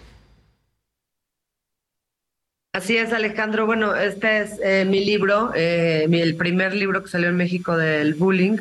Eh, ya no quiero ir a la escuela y que eh, esto, o sea, es atacar a una persona con un objetivo específico eh, por parte de algunos compañeros o un compañero específico. ¿sí? Este libro salió en 2009, o sea, ya salió hace mucho. Pero lo que quiero decir con esto es que hoy ya es violencia escolar, es decir, la diferencia es que cuando el bullying o el acoso escolar, como le quieran llamar, tiene un objetivo de desacreditar a una persona. De hecho, en lenguaje de señas así se dice este bullying, ¿no? Pero la violencia escolar ya es todos contra todos. Es decir, estaban dos niñas en el recreo el jueves pasado, su mamá me habló el viernes muy angustiada estaban platicando frente a frente, llega otra y les estrella cabeza con cabeza, sí, les hizo que se dieran un tope, pero fuertísimo quedaron súper lesionadas, ellas ni tenían problema con la niña, ni va en su grado, ni la conocen. Eso es a lo que me refiero con violencia escolar, que ya es de, de cualquiera que esté pasando porque voló la mosca, porque me dieron ganas de empujarte, pegarte, pegarte un chicle, escupirte. Eh, eh, eso es lo que estamos hoy viviendo, lamentablemente. Y en la plataforma estamos hablando de bullying, bullying sexual, eh, cyberbullying, el bullying y la alimentación, y obviamente un proyecto de cultura de paz que es mi nuevo libro Déjame en paz, que habla precisamente no, no ya nada más de evitar el bullying o de poner qué es el bullying, sino necesitamos campañas de paz positiva. La paz romana es la ausencia de guerra, es decir, nadie se peleó, asumimos que estamos en paz. Pero la paz positiva tiene que ir más lejos. La paz positiva es sembrar acciones para que realmente se mantenga la paz. ¿Cómo se puede mantener la paz escolar? Con tres pilares indispensables tolerancia positiva. Es decir, si ahorita a esta niña, la agresora, se le perdona, se va a ver, dar un ejemplo perfecto de lo que es la tolerancia negativa, que es tolerar lo intolerable y que entonces se vuelva a ser una herida de impunidad en los jóvenes. La segunda es el tema del, lenguaje que transforme. Necesitamos obligarlos a que dejen de hablar de groserías y vulgaridades dentro de los planteles. Y tres, que exista una inclusión verdadera. La inclusión verdadera es la que incluye todo tipo de etnias, culturas y pensamientos, porque hoy si tú le vas al Real Madrid y el otro a las Chivas, es capaz de pegarte, aventarte, solo por pensar diferente. Y eso no podemos seguirlo tolerando. Entonces, ese es el ingrediente de la paz positiva. Lo pueden encontrar en el libro Déjame en paz. Está en todas las librerías tiene códigos QR que te van a llevar a videos, o sea, no solamente es un libro, sino es un libro en curso. Pueden entrar a mi plataforma Educación Millennial y capacitarse. Muchas gracias, Trixia Valle, escritora y conferencista pionera en temas de bullying, por haber estado con nosotros. Buen día. Gracias, Alejandro, y que des, descanse en paz, normalice. Gracias. Bueno, pues debería de alertarnos esta situación que nos plantea la especialista, sobre todo porque los padres de familia tienen mucho que hacer desde dentro de sus casas, sí, pero también en un país polarizado, en un país donde hemos tenido tres secretarías, tres titulares de la Secretaría de Educación en muy poco tiempo y que lejos de aterrizar programas que atiendan, eh, perdóneme usted, lejos de aterrizar alguna solución a estos problemas, andan en otras cosas, como ir a buscar las candidaturas a los gobiernos del Estado de México, por ejemplo. Y en caso de que sufras acoso escolar, lo más recomendable es hablar con alguien de confianza, ya sean padres o tutores. En la Ciudad de México se puede acudir a la unidad de atención al maltrato y abuso sexual, así como en la línea de seguridad del Consejo Ciudadano para la Seguridad y Justicia de la Ciudad de México. Se trata del número 55 55 33 55. Va de nuevo 55 55 33 55 33. Y mientras tanto, la Secretaría de Educación Pública tiene un sitio web para atender, prevenir, denunciar y dar información sobre el acoso escolar. Puedes llamar al 01 800 11 22 676. Repito, 01 800 11 22 676.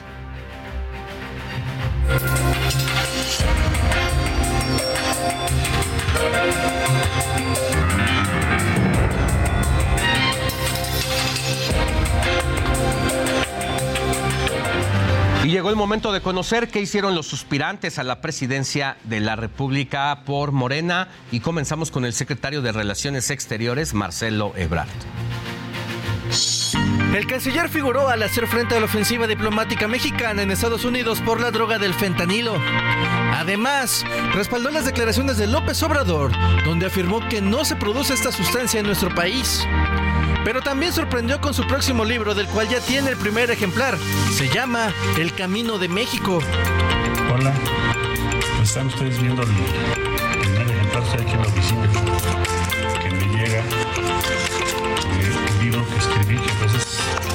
trae durante mi vida, el ayer, el ahora y lo que sigue. Asimismo, el titular de Relaciones Exteriores inauguró la exhibición de innovación y patentes latinoamericanas en la Secretaría de Relaciones Exteriores. Fernando Galván, Heraldo Media Group. Y ahora vamos a conocer qué hizo el secretario de Gobernación, Adán Augusto López. La corcholata paisana, Adán Augusto López, volvió a su tierra natal para acompañar al presidente López Obrador como parte de una gira de trabajo. Ahí, el mandatario respaldó al secretario de Gobernación.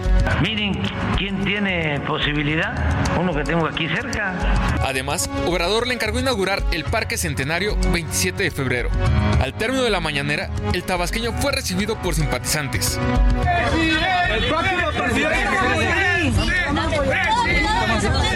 la semana tuvo diversas reuniones, por ejemplo, con diputados federales y funcionarios de Baja California, también con legisladores que integran la Junta de Coordinación Política. También generó especulaciones al asistir a la Suprema Corte de Justicia de la Nación para dialogar con los ministros. Roberto Martínez, Heraldo Media Group. Y aquí está lo que hizo Ricardo Monreal. El hijo desobediente de la 4T, Ricardo Monreal, tuvo una semana bastante movidita, luego de que hubo diversos temas en el tintero de la Cámara Alta, como la reforma a la Ley Federal del Trabajo, que garantiza la inclusión de personas adultas. Esta reforma garantiza el envejecimiento productivo y la seguridad económica de las personas adultas mayores. Además, sostuvo reuniones con la Comisión Ejecutiva del Consejo Coordinador Empresarial para dialogar sobre las políticas que se relacionan con el crecimiento económico de México. Y cómo no, hasta reafirmó su postura de buscar la presidencia. Dejó en claro que quiere llegar a la grande y no a la jefatura de gobierno de la Ciudad de México. No, estoy en la lucha presidencial y estoy intentando ser candidato a la presidencia de la República.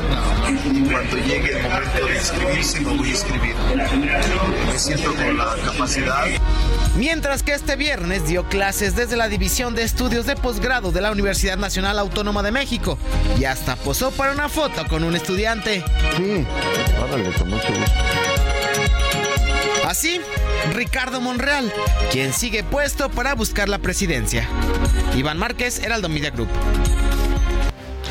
Y ahora pasamos con la jefa de gobierno de la Ciudad de México, Claudia Sheinbaum. La jefa de gobierno de la Ciudad de México, Claudia Sheinbaum, tomó protesta a los miembros de la nueva mesa directiva de la Asociación de Autoridades Locales de México.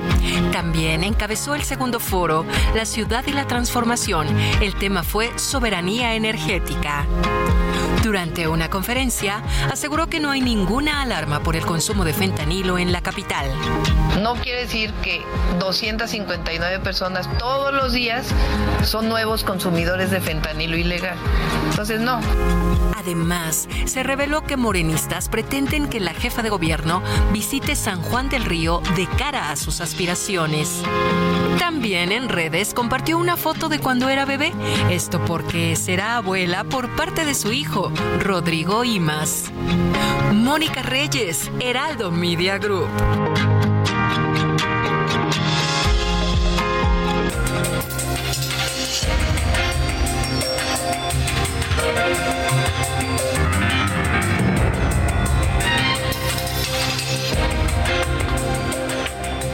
Y bueno, este sábado López Obrador tiene una nueva cita con sus simpatizantes con el objetivo de mostrar músculo, movilizar a la base y aceitar la maquinaria electoral rumbo a la sucesión presidencial. Esta concentración es con el motivo de celebrar el rescate del sector energético y conmemorar los 85 años de la expropiación petrolera, un hecho que nacionalizó la industria en el país y que se encuentra en una constante pugna entre el Estado y empresas extranjeras. Aquí la historia. Fue un 18 de marzo de 1938 cuando el presidente Lázaro Cárdenas del Río expidió el decreto de la expropiación petrolera, es decir, la apropiación legal del energético que explotaban 17 compañías extranjeras. Con ello, nuestro país tuvo el control tanto de la producción como de la comercialización del hidrocarburo. Generó que el gobierno federal obtuviera riquezas del subsuelo nacional. Este decreto duró 75 años, hasta que en 2013 la reforma energética del entonces presidente Enrique Peña Nieto puso fin a esta historia. Sin embargo, el gobierno de Andrés Manuel López Obrador busca dotar de nueva cuenta, con facultades superiores a la competencia a petróleos mexicanos. El mandatario indicó que el sector petroquímico, así como las refinerías, fueron olvidadas durante décadas. Fue una infamia el engañar de que con la llamada reforma energética iba a llegar la inversión extranjera a raudales. Es importante recordar la fecha porque nuestro país es una de las actividades económicas más relevantes que se concentran en nueve estados, Campeche, Coahuila, Chiapas, Chihuahua, Nuevo León, Tamaulipas, Tabasco, Puebla y Veracruz. Así, se cumple un aniversario más de la expropiación petrolera. Iván Márquez, Heraldo Media Group. Para quienes están acá en la capital, si tiene pensado salir este día cerca del Zócalo de la Ciudad de México, piénselo dos veces porque habrá cortes viales en circuito Plaza de la Constitución, en Avenida 20 de Noviembre, José María Pino Suárez, 5 de febrero, Corregidora y 5 de mayo. Y precisamente para platicar sobre la concentración en el Zócalo por el 85 aniversario de la expropiación petrolera, hago contacto con José Fernández Santillán, analista político e investigador del Colegio de Jalisco. ¿Cómo está? Muy buenos días, José, ¿cómo está? Buenos días, Alejandro. Es un placer compartir este espacio con usted. Efectivamente, hoy es un día muy especial en la historia de México. Eh, es la expropiación petrolera que, como bien señalaban, se llevó a cabo en 1938 eh, por el general Lázaro Cárdenas, una de las cosas históricas, que no la única, que llevó a cabo durante su sexenio. En ese sexenio, cabe señalar, eh, teníamos un Estado grande y fuerte. Eh, él, de hecho, es el que lleva a la práctica la constitución de 1917. Mm, entonces, el contraste que hoy tenemos no puede ser más radical porque tenemos un Estado débil y, eh, pequeño eh, en vista de las políticas neoliberales que se llevaron a cabo por lo menos desde la época de Carlos Salinas de Gortari y que pese a la retórica del presidente Andrés Manuel López Obrador, ha seguido a pie juntillas él mismo.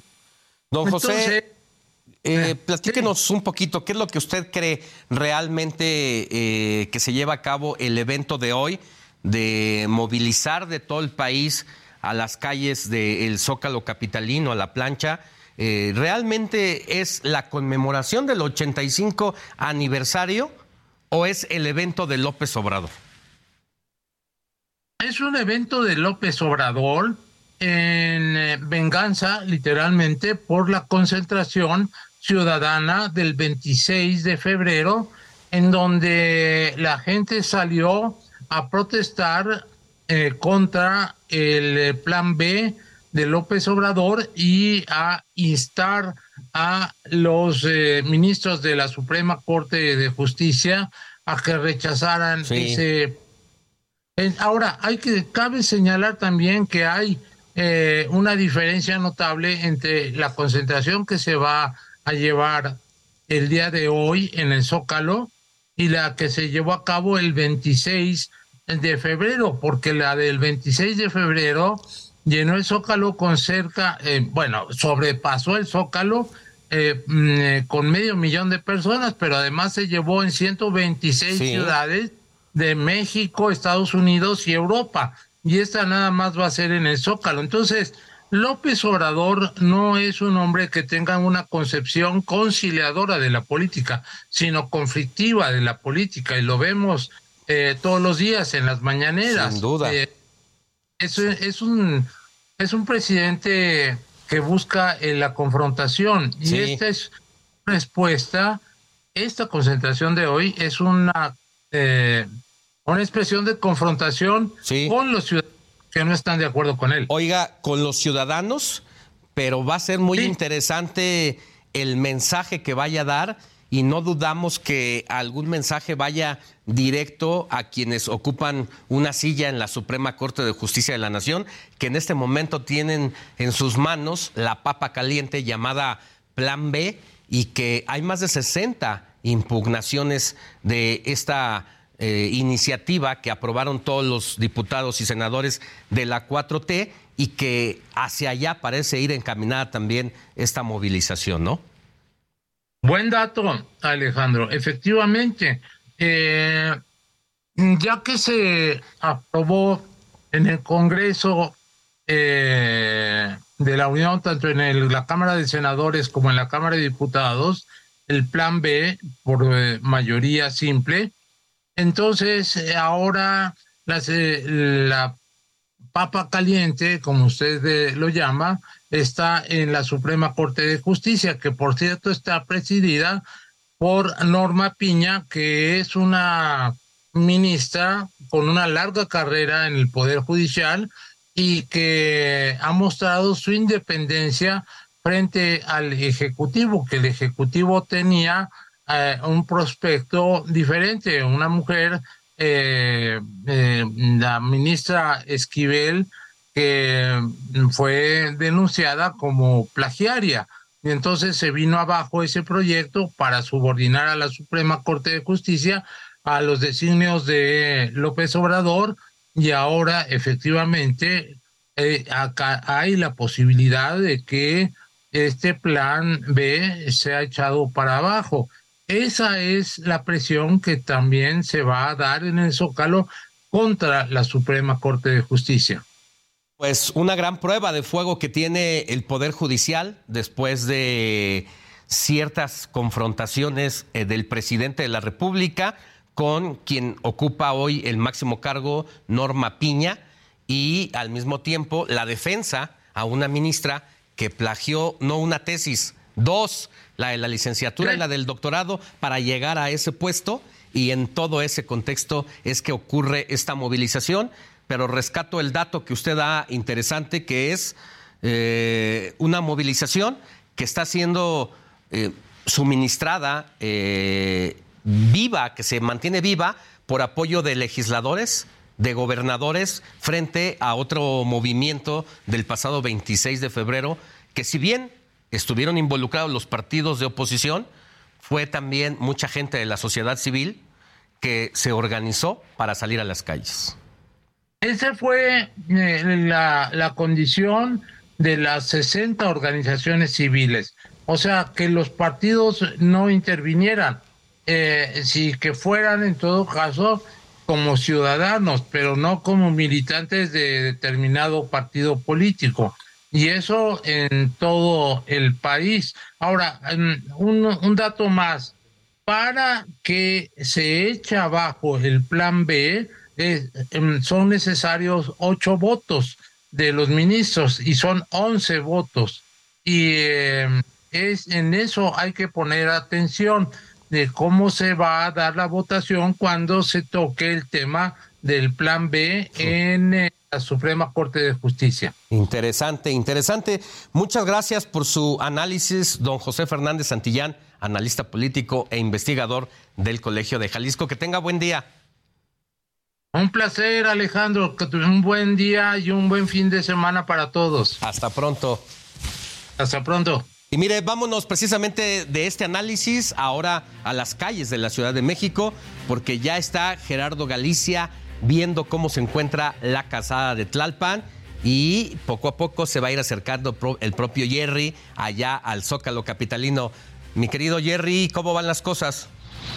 Alex, pues eh, parece que cada vez más complicada la vialidad rumbo al primer cuadro de la capital. Estamos ubicados ya sobre la calzada de Tlalpan, muy cerca de eh, la zona de Churubusco. Estamos llegando a la estación del metro del tren ligero de Zahualpilli, poco antes de llegar a la avenida Miguel Ángel de Quevedo. Y para nuestros amigos que se dirigen hacia el primer cuadro de la capital, pues este es el panorama. Poco a poco comienza a saturarse de vehículos este importante arteria con rumbo a la zona centro de la capital. Hay que recordar que tenemos un evento, se cumplen 85 años de la expropiación petrolera y por ese motivo el presidente de la República ha convocado a una reunión para poder realizar un meeting justo frente al Palacio Nacional. Eh, la zona centro prácticamente la tenemos rodeada de vallas metálicas, a muchísimos asientos estaban colocando el día de hoy y esta mañana desde distintas autopistas ya tenemos el arribo de algunos autobuses que comienzan a llegar al primer cuadro de la capital. Por lo pronto, para las personas que van a utilizar la calzada de Tlalpan y desean llegar al centro histórico, de esta forma van a encontrar esta vía casi saturada de vehículos, aunque con un avance cercano a los 30, 40 kilómetros por hora todavía. Vamos eh, más adelante, Alex, al primer cuadro de la capital y en breve vamos a tener un reporte un poco más a detalle ya en, en la zona centro del Valle de México. Para quienes nos siguen por radio, mi querido Jerry, hay que contarles que te subiste a un puente para tener una vista privilegiada desde ahí. Eh, con tu cámara estás mostrándonos ya eh, la problemática en la circulación sobre calzada de Tlalpan de, eh, de sur hacia el centro de la capital del país. Estamos viendo cómo la marcha es lenta, mientras que del otro lado, de norte a sur, la capacidad de salida es todavía mucho más fluida. Y ahora sí, en estas imágenes que nos has mostrado, ya hemos visto uno que otro autobús por ahí que seguramente va con seguidores del presidente López Obrador a darse cita al Zócalo Capitalino, donde la tarde de hoy, a las 5 de la tarde, el presidente va a dar un mensaje. Así es, eh, Miguel Alex, y conforme nos acerquemos al mediodía, a las 1, 2 de la tarde, veremos más actividad en el primer cuadro de la capital. Por supuesto, la estaremos eh, narrando y dando a conocer en las diversas plataformas del Heraldo de México. A ver, muéstranos otra vez el puente donde estás. Claro que sí. Estamos justo en el puente de tren ligero en Zahualpilli. Una vista privilegiada, mi querido Alex, para las personas que gusten ver tráfico. pueden llegar hasta este punto. Muy bien, mira, ya ahí está prácticamente ahora sí detenida la circulación sobre Calzada de Tlalpan. Gracias, mi querido Jerry. Te mando un abrazo y ahora te subes a la moto para trasladarte hacia el Zócalo Capitalino y regresar contigo más adelante. Así es, Alex. Seguimos avanzando. En breve, otro, otro reporte. Con mucho cuidado. Hasta pronto. y mire, hoy en punto de las 4.30 de la tarde, mis compañeros Blanca Becerril, Lupita Juárez, Manuel Zamacona y un servidor. Le vamos a tener todos los detalles del aniversario de la expropiación petrolera por la señal del Heraldo Televisión, así como el discurso del presidente de la República y qué es lo que opina toda la gente que se va a dar cita a esta gran explanada en el 85 aniversario de la expropiación petrolera. No se lo pierda. Mientras tanto, vamos a una pausa y volvemos con más información.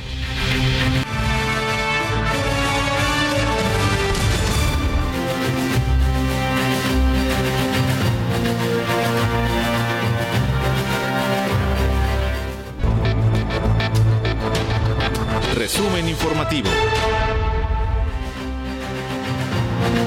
La audiencia por el desplome de la línea 12 del metro de la Ciudad de México se aplazó para el primero de junio. Esto porque el abogado de los acusados no respondió a las acusaciones del Ministerio Público.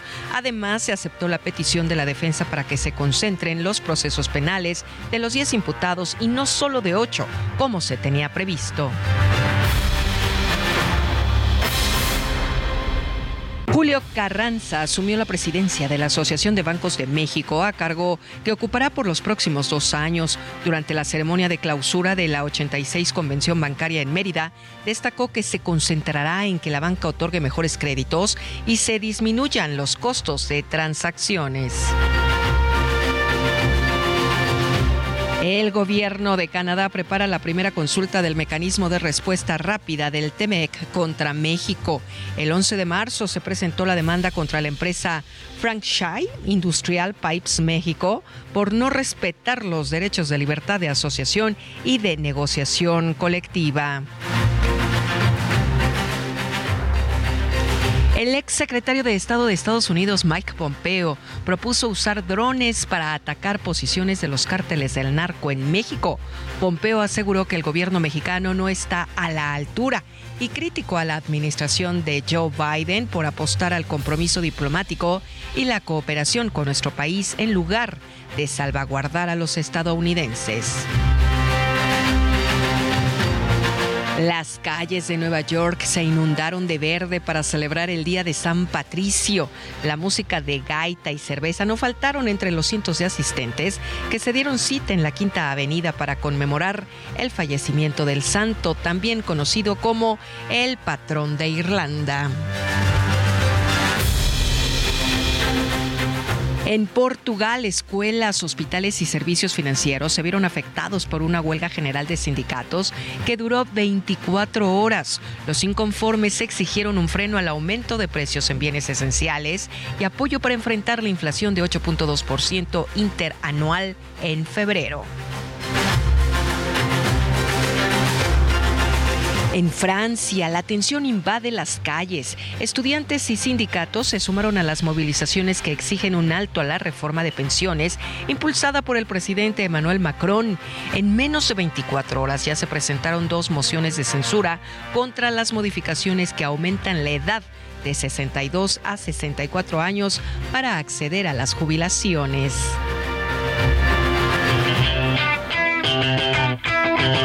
Can't stop, addicted to the shindig. Chop top, it says I'm gonna win big.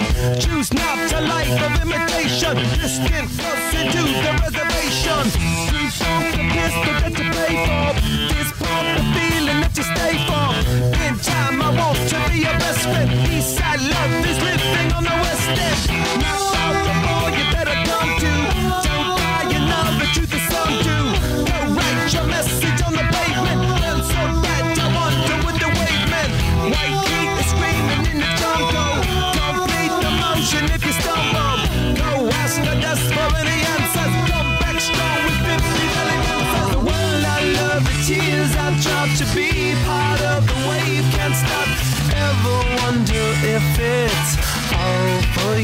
Estamos escuchando a la banda norteamericana Red Hot Chili Peppers con su sencillo Can't Stop, debido a que se van a presentar este domingo en la edición 23 del Festival Vive Latino que se lleva a cabo en el Foro Sol de la Ciudad de México.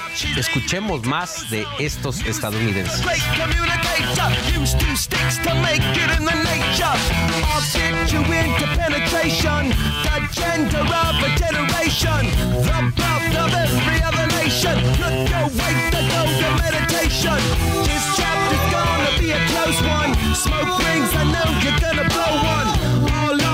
Spaceship persevering. Use my hands for everything we're fearing. Can't stop the spirits when they need you. Mob tops are happy when they feed you.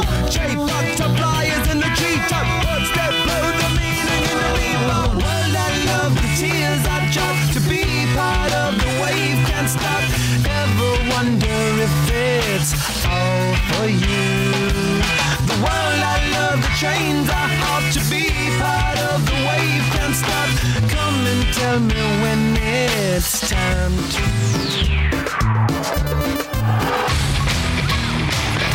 Contra las cuerdas por Alejandro Sánchez.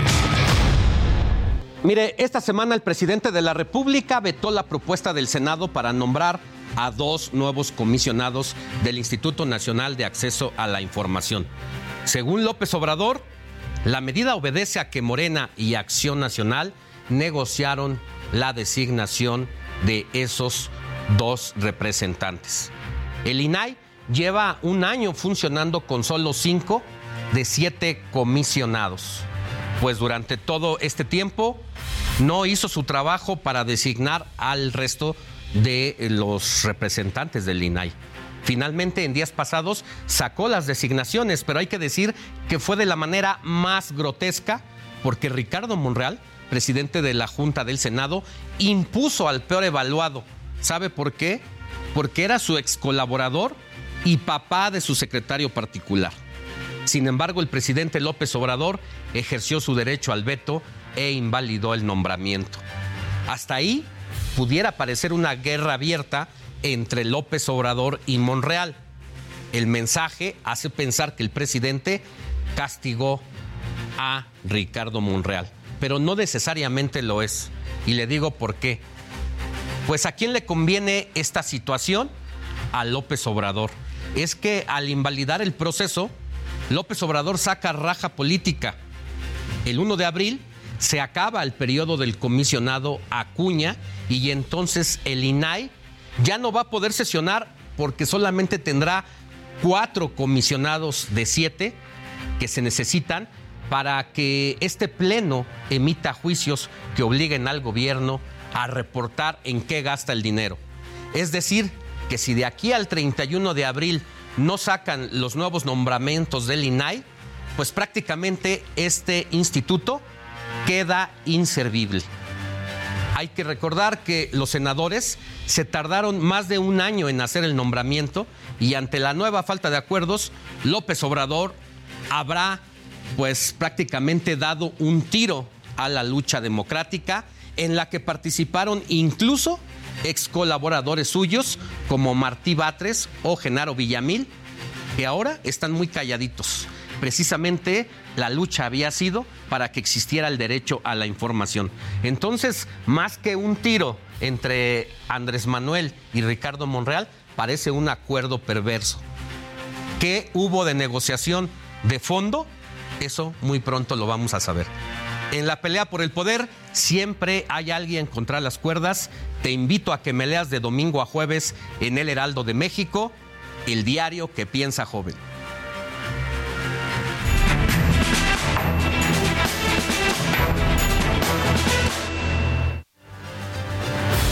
Vámonos a otros asuntos y es momento de abordar los temas de seguridad o de inseguridad, mejor dicho ya que en Celaya, Guanajuato, asesinaron a seis mujeres que habían sido reportadas como desaparecidas a inicios de mes. Estaban juntas cuando se trasladaban a trabajar en una zona de la comunidad de San José. Finalmente, este viernes, autoridades encontraron los restos de cinco de ellas y todo apunta a que un grupo criminal las calcinó. Mientras tanto, autoridades lograron la captura de 12 personas involucradas en esta agresión. ¿Qué carajos está pasando en Guanajuato? donde la violencia, los asesinatos, los feminicidios y la desaparición sobre todo de mujeres no para. Vámonos a otros asuntos porque le tengo información relevante. Mire, Luis Miguel Campos Díaz de la Vega, abogado de Billy Álvarez, fue detenido por fraude procesal es acusado de desconocer resoluciones jurídicas de la Suprema Corte y darle el control a Federico Sarabia de las cuentas bancarias de Cooperativa La Cruz Azul. El abogado de Billy Álvarez, Luis Miguel Campos, fue detenido y vinculado a proceso por el presunto delito de fraude procesal. Es señalado de hacerse ilegalmente de propiedades inmobiliarias en diversos estados del país.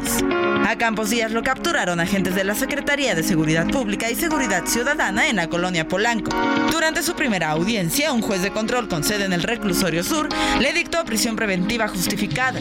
Las investigaciones arrojaron que él, junto a otros abogados, montaron arbitraje ilegal en el que desconocieron diversas resoluciones jurídicas del Tribunal Superior de Justicia de la Ciudad de México y de la Suprema Corte. Cabe recordar que en noviembre del año pasado, Luis Miguel de la Vega y Federico Sarabia intentaron quitar a los cooperativistas de la planta de cementos Cruz Azul que se encuentra en Aguascalientes. Heraldo Media Group. Bueno, pues ahí está la cooperativa Cruz Azul en escándalos, ¿no? Y esto, pues, ¿cuánto puede afectar a la máquina cementera ya en el fútbol, mi querido Luis Enrique. Gracias por ¿Cómo estar estás, con mi nosotros. buen Alex? Buen día. Qué gusto. Hombre, el placer es todo mío. Aquí estoy muy contento. Es como la, la Eucaristía sabatina para mí, matutina. Ah, bueno, es una buena. A ver, lo de la cooperativa con Cruz Azul me parece que eh, es el equipo se ha considerado no de ahora, sino hace mucho tiempo como la caja chica. Es un, es un ente deportivo el cual eh, cuando surge incluso no requería ni siquiera mercadotecnia porque el equipo lo vendía por sí solo, ¿no? O sea, el uniforme, todo. Pero después con estos golpeteos que han habido y que han afectado directamente al equipo, hoy está, por ejemplo, Víctor Velázquez, ¿no? Pero sabemos que antes de esto en el proceso, cuando estaba Billy Álvarez, era, era un, un, un- un choque, un área de choque constante con los cooperativistas. Y Cruz Azul, obviamente, el equipo, no solamente la caja chica, sino es la cereza en el pastel de lo que significa la cooperativa, que el modelo cooperativa muy bien lo que significa en este país y el impulso que le está dando de manera gubernamental. Entonces, hablando del equipo, es muy complicado porque incluso hay, hay cuestiones oscuras que se están investigando y que han afectado directamente a la, a la institución. ¿no? Bueno, vamos a ver cómo les va, cómo les está yendo en este momento con la llegada del Tuca, cuántos partidos lleva. Pues cómo mira, va. puso orden, ¿no? Está, está- están ganando, están recobrando un poco la disciplina. Les dio aire, les dio la entrada un nuevo. Ojalá un dure mucho. El asunto es que luego la directiva Ha empezado así. poco sabe de fútbol, honestamente. Se empiezan a meter mano. Bueno. Es tan fácil descomponer lo que se compone en poquito tiempo. Pero lo hicieron campeón hace cuántos años, dos, tres años. Y lo echaron a perder en un Sí. año. Pero bueno. Bueno, pues así iniciamos tu presentación, que además es un día de clásicos de clásicos, no solamente a nivel nacional. Eh, sí, eh, eh, esta dualidad que hay siempre, eh, el, el regionalizar, ¿no? Las pasiones, el clásico regio, saludos a todos los amigos que están en Nuevo León, pero eh, siempre a veces esto de es mejor el clásico del norte que el, el de el nacional. Fíjate que yo llegué- voy llegando esta madrugada precisamente de Nuevo León. ¿Y qué tal? es una locura ya. De entrada, el, el- el clima está bastante caluroso. Correcto. Pero sí se siente esa, esa rivalidad local entre los rayados del Monterrey y los de la Universidad Autónoma. Es que hay mucha y está bien. O sea, a mí me parece que tendremos que tener más este tipo de rivalidades y de hacerlo regionales a extenderlo mucho más, ¿no? Sí. Que el Atlas Chivas también crezca y que de repente el Necaxa Atlante, que ahora ya es uno en expansión, otro no, también Sí, tuvieran su bien. que ver. El, el asunto es cuando empiezan a denostarse, ¿no? Empiezan como a, a tratar de decir es que aquí somos mejores que allá y el centralismo del fútbol y ustedes no ven más para allá y que si de Gonzalitos no pasa nada con el fútbol de, de Monterrey y de Tigres. Es un clásico que si tú ves las plantillas tiene mucha calidad, pero que le falta todavía expanderse, el tener mucha área de influencia. No tienen todavía estos dos equipos la gran cantidad de afición de ese tiempo. Ha crecido, pero no llega tanto. Sí. Y el clásico nacional, que a pesar de que a veces llega devaluado, y esta ocasión me parece que no tanto porque Chivas ha mostrado una mejor cara, con cuando, en, en cuanto tiene algo, esta, este sentimiento de que puede haber un, un buen desempeño en la cancha, la ilusión sube de inmediato. Oye, pero independientemente de a veces como lleguen los equipos, si llegan muy bien preparados o si llegan muy mal al clásico, ya en el clásico de clásicos puede pasar cualquier cosa, ¿no? Sí, lo que no puede pasar es lo que vamos a escuchar a continuación. Alexis Vega le preguntaron si jugaría en el América. Y esto fue lo que respondió. A ver. Es, es parte de, de nuestro trabajo. Eh, ya te digo que no, que no voy a la América y llega una oferta de la América cuando no, y ya no me quieren. O sea, yo tengo que ser profesional en, en todos los sentidos. Eh, ahora estoy muy contento en Chivas y traté de disfrutarlo más.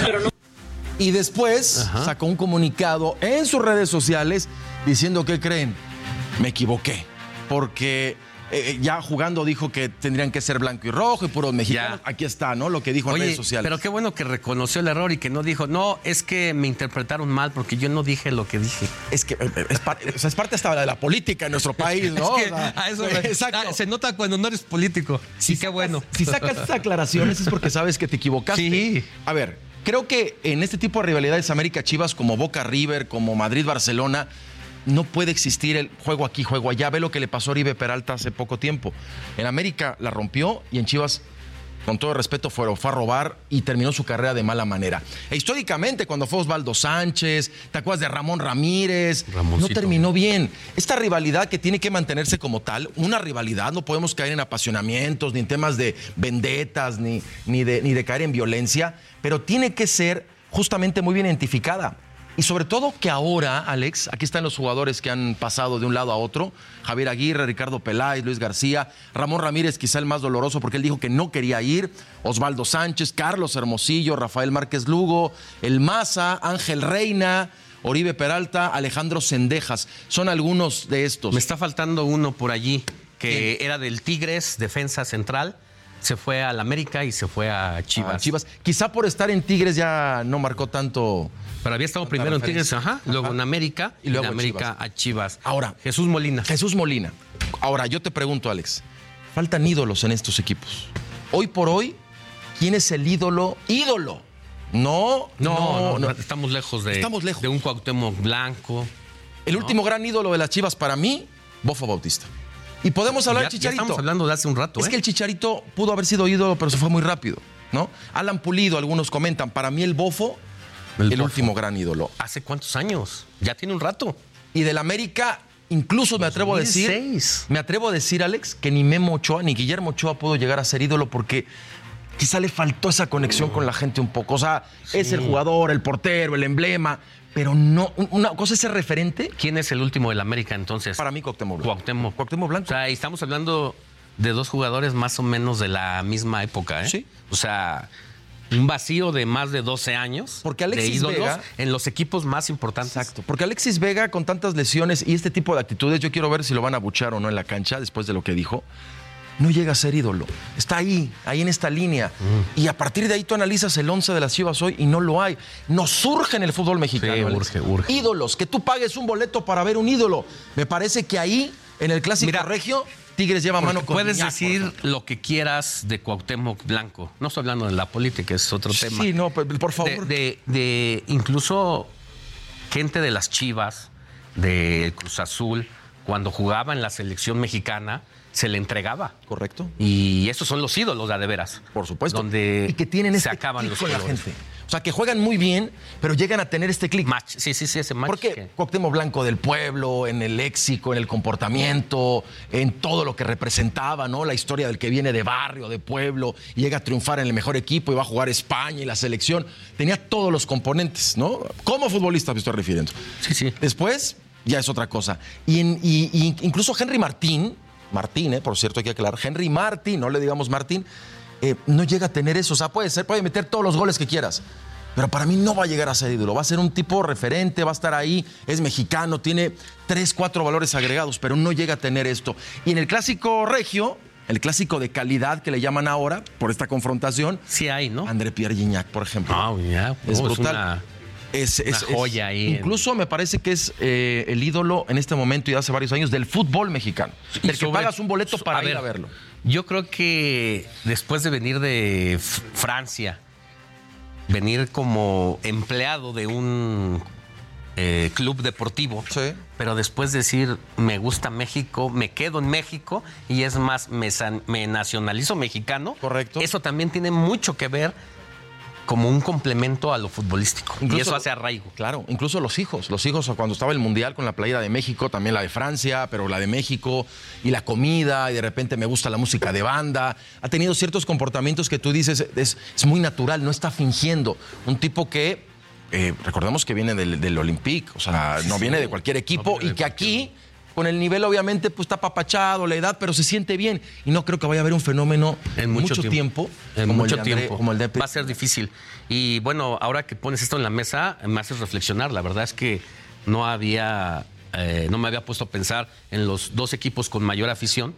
eh, que estuviéramos carentes de una figura con tantos años. ¿Quieres que nos pongamos más deprimentes? Dime el último gran ídolo de Cruz Azul. Que te venga a la cabeza de volada. ¿No? Chelito, el, El- Conejo Pérez. El Chelito y que no ganó nada. Estaba el Conejo. Carlos Hermosillo. Carlos Tendríamos que irnos al 97. Y Carlos Hermosillo también en el América, pero el Cruz Azul hizo, ahí la rompió. ¿Y de Pumas? No, El último gran referente, Darío Verón. la, la bruja, ¿verdad? ¿Y el último gran ídolo de Pumas mexicano? Sí, Aguas, Campos. O sea, eh, incluso esto- este, este tema nos podemos meter No. en otra plática. Ya nos haces pensar, o sea, en un país con 130 millones de personas, donde hay el principal deporte es el fútbol, y no tener figuras, sí nos habla de quiénes somos y qué estamos haciendo. Correcto. Si quieres para la próxima, hablamos, ahora que están Híjole. pidiendo que Memo Ochoa ya no esté en la selección por viejo, reflexionamos de los porteros para que nos pongamos también un poco melancólicos y realmente entendamos por qué Memo Ochoa está y qué está pasando Sí, en la estructura de, de- de captación y de impulso de un, de un puesto que históricamente se decía, es que hay de mexicanos, es de porteros. Oye, pero hay que dejar de deprimirnos y vamos a hablar de estos mismos clásicos, pero ahora del otro partido, donde después del Mundial es el que más audiencias genera. Real Madrid. Contra el eh, Barcelona. No. espectacular, ¿no? Por lo que, por lo que significa. Y, y- y mira, y mira que ha pasado una época de vacas flacas ahora, porque después del Bar- de Messi y Ronaldo, no es lo mismo. No es lo mismo. Sin embargo, mantienen la jetatura. A pesar del escándalo del Barcelona, que ya lo platicamos también aquí, y que ahora ya volvieron a salir los trapitos al sol de que van a investigarlo y que el tribunal va a impugnar lo que hizo el Barcelona. Pero es un clásico que mueve. Eh, que y mueve. se siente, ¿no? Eh, a veces no tienes que ser especialista en fútbol para sentir la contundencia. Estás acostumbrado a ver por televisión los partidos. De repente cambias la mirada a una televisión donde hay un partido europeo y la mirada cambia, porque incluso la mirada es más eh, de cómo tocan el balón, cómo construyen la mentalidad, Me parece a veces la otro, rapidez. me parece es otro otro deporte. Yo ayer, en radio, otro ayer en deporte. radio me tocó eh, narrar el Mazatlán Necaxa. O sea, me estuve picando los ojos. Y luego ves otras ligas y dices, este, están jugando a otra, a otra cosa. O sea, es, es el mismo rectángulo, es la misma pelotita, pero es diferente la manera en cómo se concibe. Y en, en este tipo de infraestructura, que son modelos de negocios muy, muy bien estructurados, me parece que en lo deportivo saben que desde ahí se finca para que puedan tener esta penetración de mercado. Recuerdas que el Madrid-Barcelona llegó un momento en que llegó a ser un horario para que en Asia fuera visible. Sí. O sea, acaparan todos los mercados. Y es un clásico que también tiene uno que ver. Oye, antes de irnos, porque ya casi nos corta la guillotina para ir al corte, pero eh, ¿qué onda con el partido de béisbol? Esta, este, este juego ayer y ver al presidente de la República efusivo, porque pues, uno de sus deportes es el béisbol, precisamente. y- y que, y que está naturalizado este Rosarena, este, este cubano que al final fue factor. Cuéntanos, danos el contexto, Bueno, ah, del es, histo- es histórico porque se gana Puerto Rico, que fácil está en el top 5 de selecciones de béisbol en el mundo, y llega a semifinales contra Japón, pero lo que está haciendo es realmente de llamar la atención porque el béisbol, aparte es el deporte que más y mejor exporta a Estados Unidos. Es una especie de mundial. tienen. Es un mundial, van selecciones. eh, ya se había antes tenido la oportunidad. México nunca había trascendido tanto. Se le gana a Estados Unidos, ojo. Se le gana a Canadá. Me parece que a Gran Bretaña. Y ahora se le gana también a Puerto Rico, que me parece que era el, el O sea, piso. es como, es como en términos futbolísticos ganarle a Argentina, ganarle a, a Puerto, Brasil. a Puerto Rico me parece que sí es como ganarle una selección de estas poderosas. Y ahora va contra Japón, que recordemos que ya ha sido campeón. O sea, en Japón tienen muy buen nivel y me parece que sí se le tiene que dar el nivel de importancia que tiene. Aquí sí llegamos al quinto partido. Aquí sí, ya lo Aquí sí pasamos. ya llegamos al quinto partido. Seguramente el presidente se va a dar eh, tarea de. Espérate el lunes. El lunes es el destacar. partido contra Oye, Japón. Espérate en la mañanera. Vamos a ver esto. A ver. Jugado un gol perfecto a partir del segundo episodio. ¡Vámonos! ¡Vámonos! ¡Vámonos! ¡Ay! ¡Viva México! Jugado un gol perfecto a partir del segundo episodio. A ver otra vez, otra vez. Es, es, es bueno el grito. Gol perfecto a partir del segundo episodio. ¡Vámonos! ¡Vámonos! ¡Vámonos! ¡Ay! ¡Viva México! Sí tenía motivo. Tenía motivo, porque aparte fue una remontada, casa llena, después de la séptima entrada. Era el último punch ya para cerrar. Eh, yo creo que varios estuvieron así y el presidente, bueno, lo, lo vive. Ahora es el deporte oficial. Así es. Pues muchas gracias y hay que seguir pendientes de esta, este juego contra Japón. El lunes. El lunes vamos a platicar y, y si, y si va caminando, también lo tocamos el próximo sábado, ¿por qué no? Luis Enrique, muchas gracias No, por haber Alex. estado con nosotros. Un placer, un Nos gusto. vemos la próxima. Que Saludos tengas buen día. Vamos a una pausa y volvemos con más información.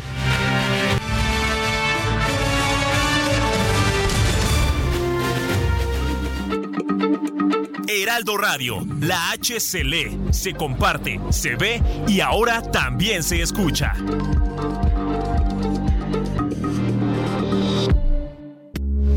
Heraldo Radio, con la H que sí suena y ahora también se escucha.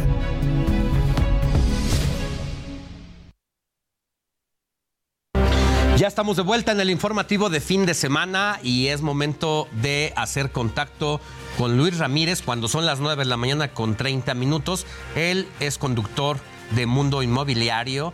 Aquí también en el Heraldo de Heraldo Radio se transmite su programa todos los jueves y sábados. Hoy a las 4 de la tarde, no se lo pierda. Mientras tanto, pues nos da una probadita del crecimiento inmobiliario allá en tierras regias de donde venimos esta y llegamos esta madrugada, mi querido Luis. Muy buenos días.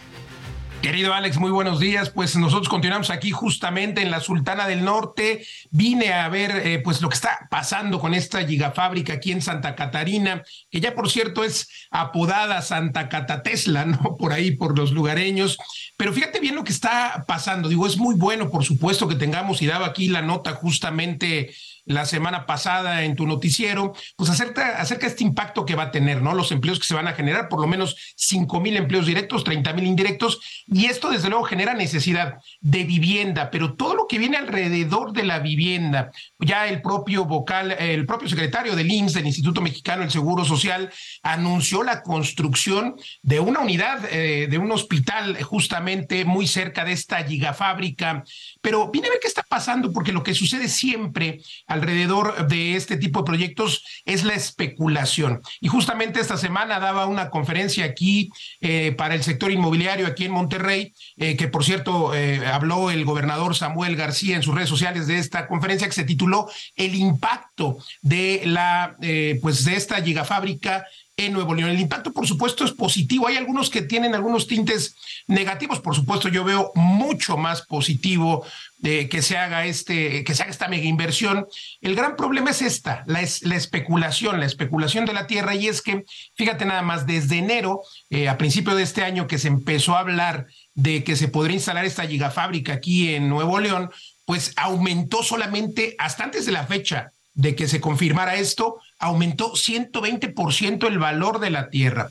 Entonces, esta especulación puede dañar ahora con la confirmación. Traté ya de hacer un análisis, todavía no es posible saber qué tanto está aumentando, porque parte de la especulación inmobiliaria es que la gente no quiere vender porque está esperando a que suba más, pero hasta cuánto puede subir y qué tanto puede esto afectar el desarrollo de la zona.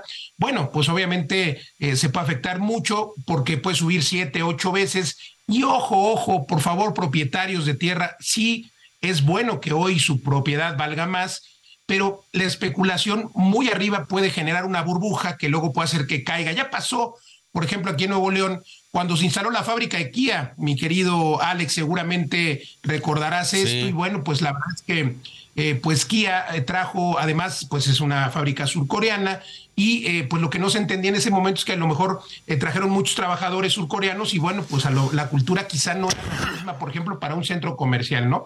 Entonces, al final, esta especulación es buena, es bueno que suba de precio la tierra, pero hay que tener los pies en la tierra, los dueños de tierra, y por supuesto que va a haber una necesidad de más naves industriales, de más bodegas, por supuesto que va a haber una necesidad de vivienda.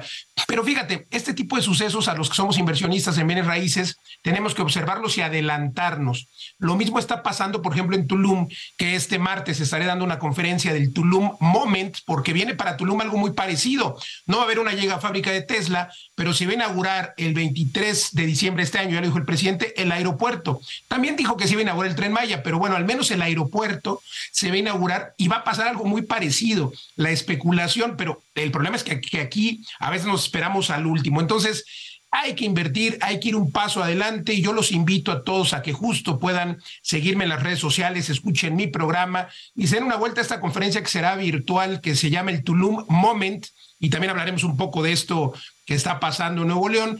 El próximo martes, conferencia sin costo. Me pueden escuchar aquí, por supuesto, como ya decías, Alex, en el Heraldo, todos los jueves en punto de las 10 de la noche, sábados 4 de la tarde, en un ratito más aquí nos escuchamos eh, en el programa Mundo Inmobiliario Vive de las Rentas, pero los quiero invitar a que me sigan en las redes sociales y les voy a mandar con mucho gusto un libro sobre cinco lugares donde invertir ahora mismo y pues que me acompañen el martes en el Tulum Moment, en esta conferencia que estaré compartiendo con mucho gusto. Me encuentran en Facebook, en Twitter, en Instagram, en todos lados, como Luis Ramírez, Mundo Inmobiliario. Y mi querido Alex, te saludo aquí desde Santa Catatesla, ya eh, querrás seguramente apartar algún terrenito por acá. Ya, por favor, ahí te encargo, si me haces favor, y te alcanzo. Con mucho gusto, amigo, te paso datos. Te mando un abrazo, que estés muy bien. Abrazo, Alex, gracias. Gracias. Y es momento de ir con Paulina Greenham, quien nos presenta una nueva historia de Fundación Grupo Andrade. Fundación Grupo Andrade, nuestros niños y niñas nos necesitan, presenta.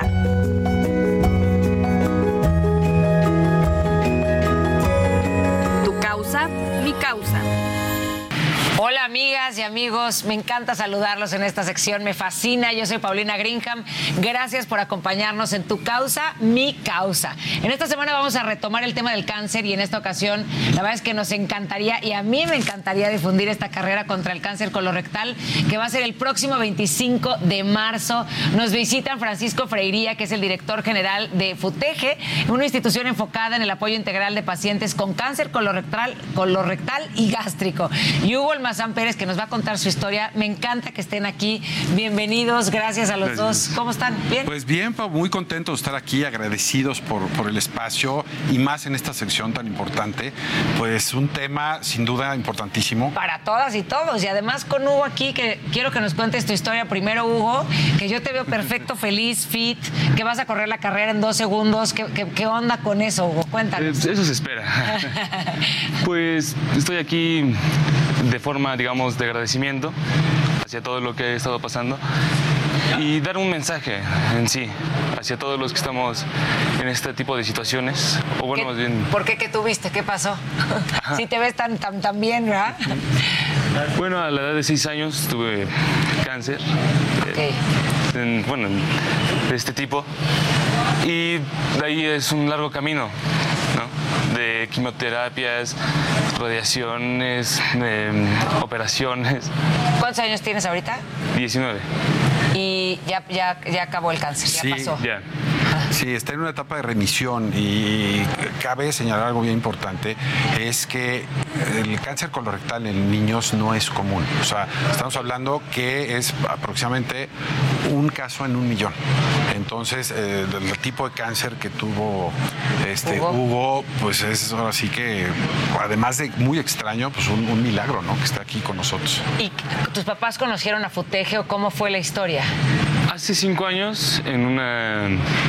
¿Qué podría ser? En, un evento, en una plática que estábamos dando en la alcaldía Coajimalpa, se acercó Lupita, su mamá, y me presentó a Hugo. Y ahí, cuéntanos, ¿cómo estuvo? ¿Cómo estuvo eso? Estuvo un poco chistoso porque ellos estaban en la primera fundación donde yo estuve se llamaba Luz de Vida. Entonces, cuando fue lo de que están diciendo ahorita de esa Esa plática. de esa plática pues, tuvimos contactos. Entonces cuando fue lo de la plática me invitaron a pasar. Yo, Pues vamos. Y ya de ahí estamos aquí ahorita. ¿Cuántos años tenías? Eh, 15. 15, ok. Y entonces lo conocen.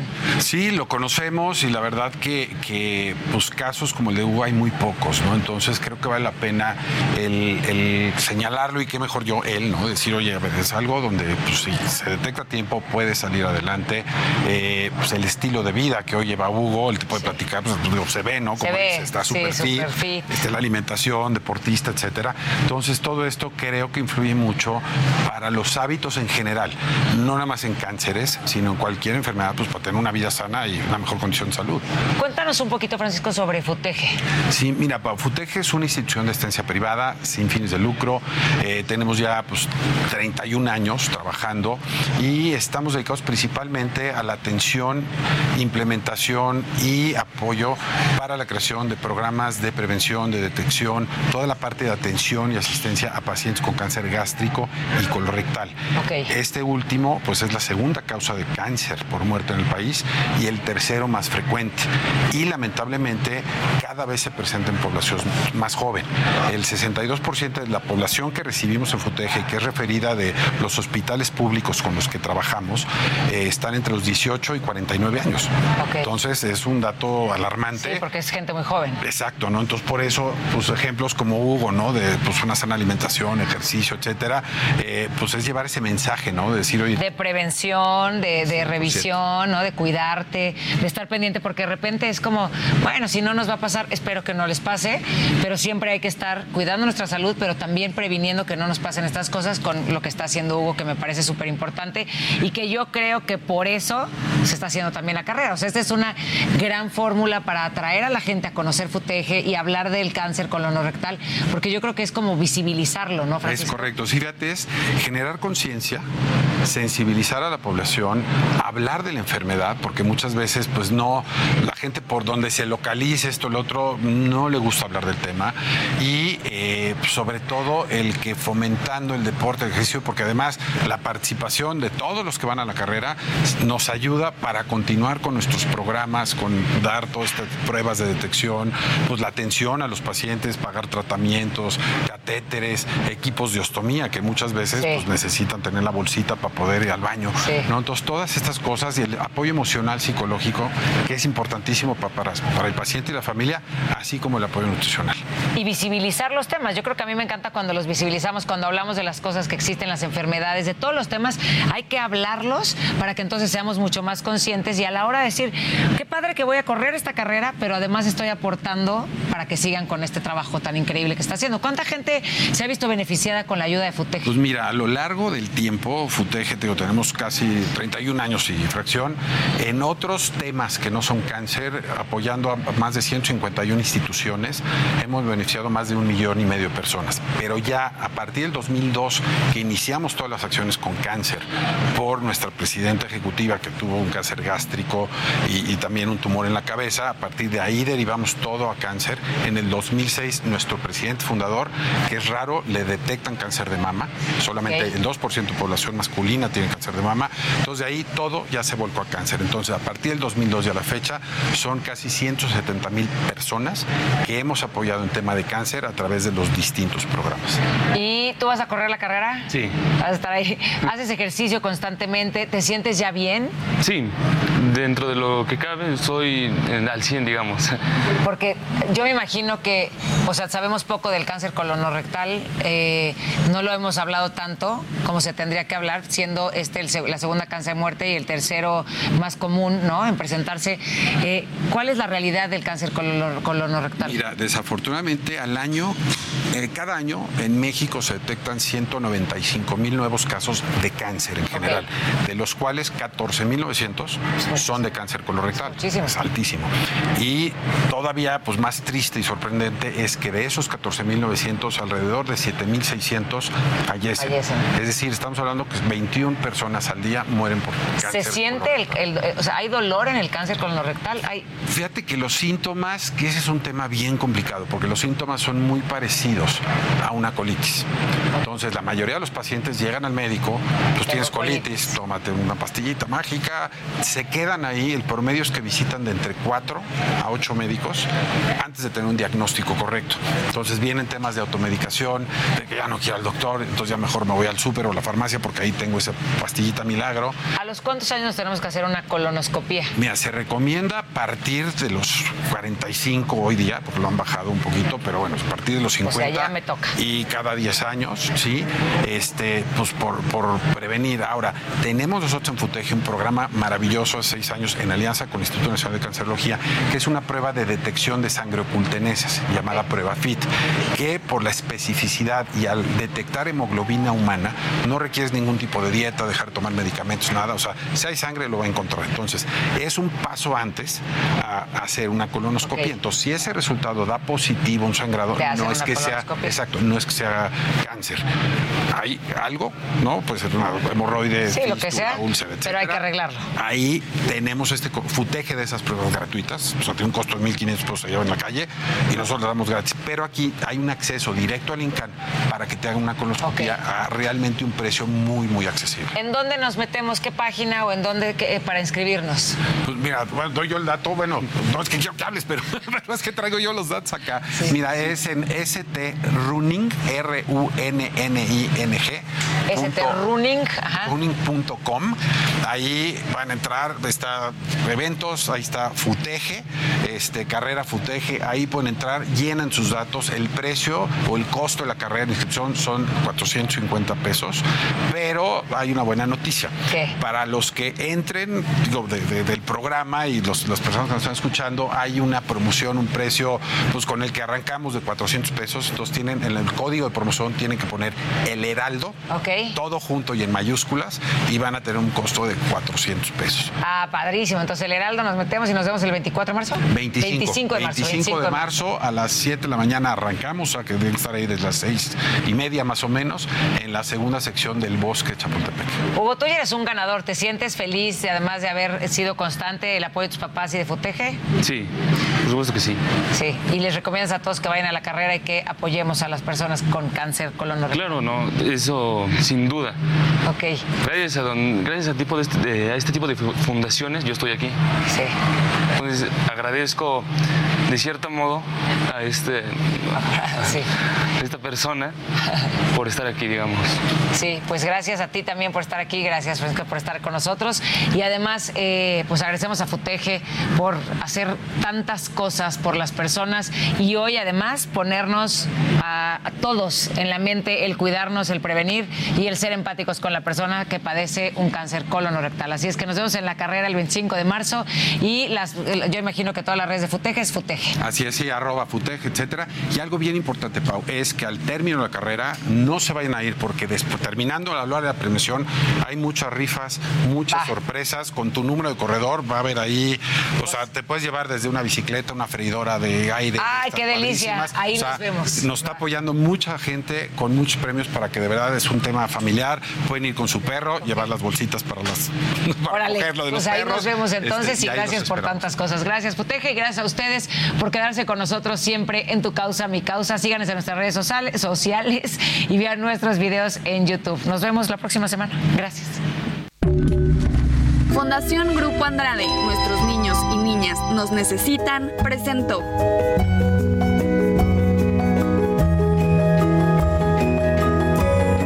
Tu causa, mi causa.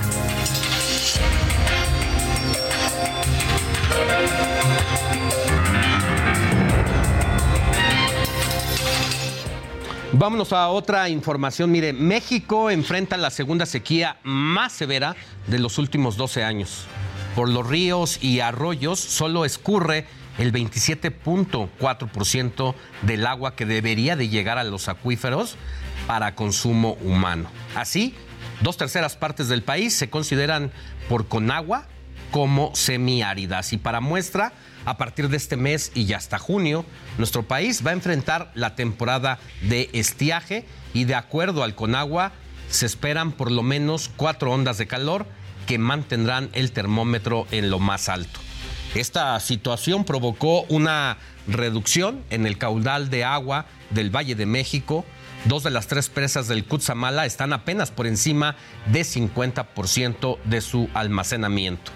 Además, hasta el 40% de la escasez de agua en el Valle de México se debe a fugas no atendidas en calles y hogares, además de falta de mantenimiento de llaves, tuberías y filtraciones. Pero ¿cómo cuidar este líquido? Aquí algunas recomendaciones. Para cuidar el agua recuerde que cada gota cuenta, por lo que es necesario revisar regularmente llaves y tuberías para detectar fugas y repararlas. Cuidar que las llaves queden siempre bien cerradas. Utilizar solo una cubeta de agua, franela y escoba al limpiar pisos, paredes y vidrios, así como evitar lavar el automóvil con la manguera. También aprovecha el agua con jabón de la lavadora para limpiar el patio, la banqueta o el baño. Con estas acciones cuidaremos más el agua. Recuerda que cada gota cuenta. Y regresamos al tema de la concentración por la expropiación petrolera. Mire, en Tijuana, Baja California, llevarán a cabo algo similar, mientras que la gobernadora Marina del Pilar viajó a la Ciudad de México para acompañar, por supuesto, al presidente López Obrador. ¿Qué tal Alejandro? Muy buen día, te saludo con muchísimo gusto desde Tijuana para informarte que con motivo a la expropiación petrolera, pues en Tijuana ya se alistan cientos de simpatizantes de Morena para concentrarse en el monumento Cuauhtémoc. Esto a las 10 de la mañana inicia, donde también habrá operativos de vigilancia y elementos de tránsito, pues es una de las zonas más transitadas en la ciudad fronteriza que tiene dirección hacia la garita de San Isidro. Y bueno, también mencionarte que la gobernadora del estado, María Marina del Pilar Ávila Olmeda ya se encuentra en Ciudad de México junto a integrantes de su gabinete para apoyar al presidente Andrés Manuel López Obrador y marchar en el Zócalo junto a más militantes de Morena que viajaron el jueves desde Mexicali a Ciudad de México en camiones, quienes pidieron apoyo al Congreso del Estado. Así lo confirmó la mandataria estatal Marina del Pilar. Esta es la información desde Tijuana, Baja California. Muchas gracias Alejandro y que tengan excelente día. Ana Laura Wong es nuestra corresponsal allá en Baja California. Y en Sonora se espera la presencia del gobernador Alfonso Durazo y algunos otros funcionarios. Gerardo Moreno, corresponsal, tú nos tienes todos los detalles. Buenos días. Muy buenos días Alejandro Sánchez, qué gusto saludarte desde acá, desde Sonora, donde te platico que la única persona que tiene confirmada su asistencia a la marcha de este sábado para conmemorar la expropiación petrolera es el gobernador Alfonso Durazo Montaño, quien aseguró que tiene intenciones de estar presente en esta marcha, no solo por lo que representa la expropiación petrolera y el apoyo al presidente Andrés Manuel López Obrador, sino porque también en Sonora hay un tema similar con la nacionalización del litio, algo que dijo es importante pues será un detonante para el desarrollo de nuestro estado y eso es proteger la soberanía nacional. Platicarte también que se espera que algunos funcionarios públicos también del estado de Sonora del gabinete de Alfonso Durazo estén acompañando en esta marcha, sin embargo no se confirmó quiénes estarían acudiendo este sábado, además del apoyo de algunos ciudadanos que irán con sus propios medios, así lo aseguró el mandatario estatal. Así la situación en Sonora, estaremos al pendiente de estos avances. Gracias Gerardo. Y mire, la mayoría de los gobernadores que vienen a estar con el presidente López Obrador en el Zócalo Capitalino no llegaron solos, ¿eh? Mandaron por delante camiones llenos de simpatizantes para cumplir con el propósito del presidente, que es ver su zócalo lleno. Esto luego de los eh, contingentes y movilizaciones que ha habido no solamente en el Zócalo de la Ciudad de México, sino en diversas ciudades del país e incluso del extranjero, todo por la defensa al Instituto Nacional Electoral, que se ha vuelto una guerra política entre el presidente López Obrador, la sociedad civil y también la oposición política. Así la situación, ya decíamos en el transcurso del informativo de fin de semana, que la papa caliente en este momento está en la Suprema Corte de Justicia de la Nación, que va a definir si es válida o es inválida esta reforma a el Instituto Nacional Electoral, que se ha dicho desde la sociedad civil, el presidente se quiere apropiar de ella para manejar, como se hacía en el Priato, el proceso y los procesos electorales. Pero ahora vamos al Zócalo de la Ciudad de México, donde se alistan todos los detalles. Y Gerardo Galicia, tú también ya llegaste allá y nos tienes información de última hora. Buenos días. Así es, mi Alex, excelente mañana. Y sí, es información importante para nuestros amigos que van a participar en esta movilización convocada por el presidente de la República, Andrés Manuel López Obrador. Lo que hemos encontrado, Alex, llegando al centro histórico de la Ciudad de México, son muchas calles ya completamente cerradas por elementos de tránsito, precisamente por el gran flujo de personas que están llegando hasta este punto. También es importante mencionar que hay una gran cantidad, una cantidad impresionante de autobuses. Vienen personas de distintos puntos de la República Mexicana. Hemos podido apreciar algunos autobuses que llegan desde Nuevo León, Zacatecas, Guanajuato, Chiapas. Nos comentaban que eran de los primeros en llegar al Zócalo de la Ciudad de México. Ya en el primer cuadro de la capital se han echado a andar las grúas que sostienen eh, varias eh, pantallas gigantes. Hablamos de pantallas que miden cerca de 5 metros, 5 por 3 metros y que van a ser utilizadas durante este evento que se tiene programado comience en punto de las 5 de la tarde. Faltan por lo menos siete horas eh, para el comienzo de este evento, mi querido Alex, y como podrás apreciar, ya tenemos la presencia de muchos simpatizantes que llegan en apoyo al presidente de la República, Andrés Manuel López Obrador. A la distancia alcanzamos a apreciar la explanada del Zócalo, completamente enrejada y muy, muy a la distancia hacia la zona oriente de la explanada Palacio Nacional, ya con algunas sillas eh, que serán utilizadas por los invitados especiales. Y finalizamos eh, con el reporte del sistema sistema de transporte colectivo Metro. Anunciado que va a quedar completamente cerrado por tiempo indefinido la estación del Metro Zócalo, precisamente por el flujo de personas que están llegando al primer cuadro de la capital. Y por lo pronto, el. Gracias, Gerardo. Y nosotros no se pierda la transmisión a las 4.30 de la, a las 4.30 de la tarde aquí. Y también usted y yo tenemos una cita el día de mañana domingo porque la noticia no descansa. La transmisión especial es sobre la movilización ahí en el Zócalo. Hasta luego. Heraldo Media Group presentó Alejandro Sánchez y el informativo Heraldo fin de semana. La información y el entretenimiento que usted necesita para estar enterado también en su descanso. Por el Heraldo Radio, con la H que sí suena y ahora también se escucha.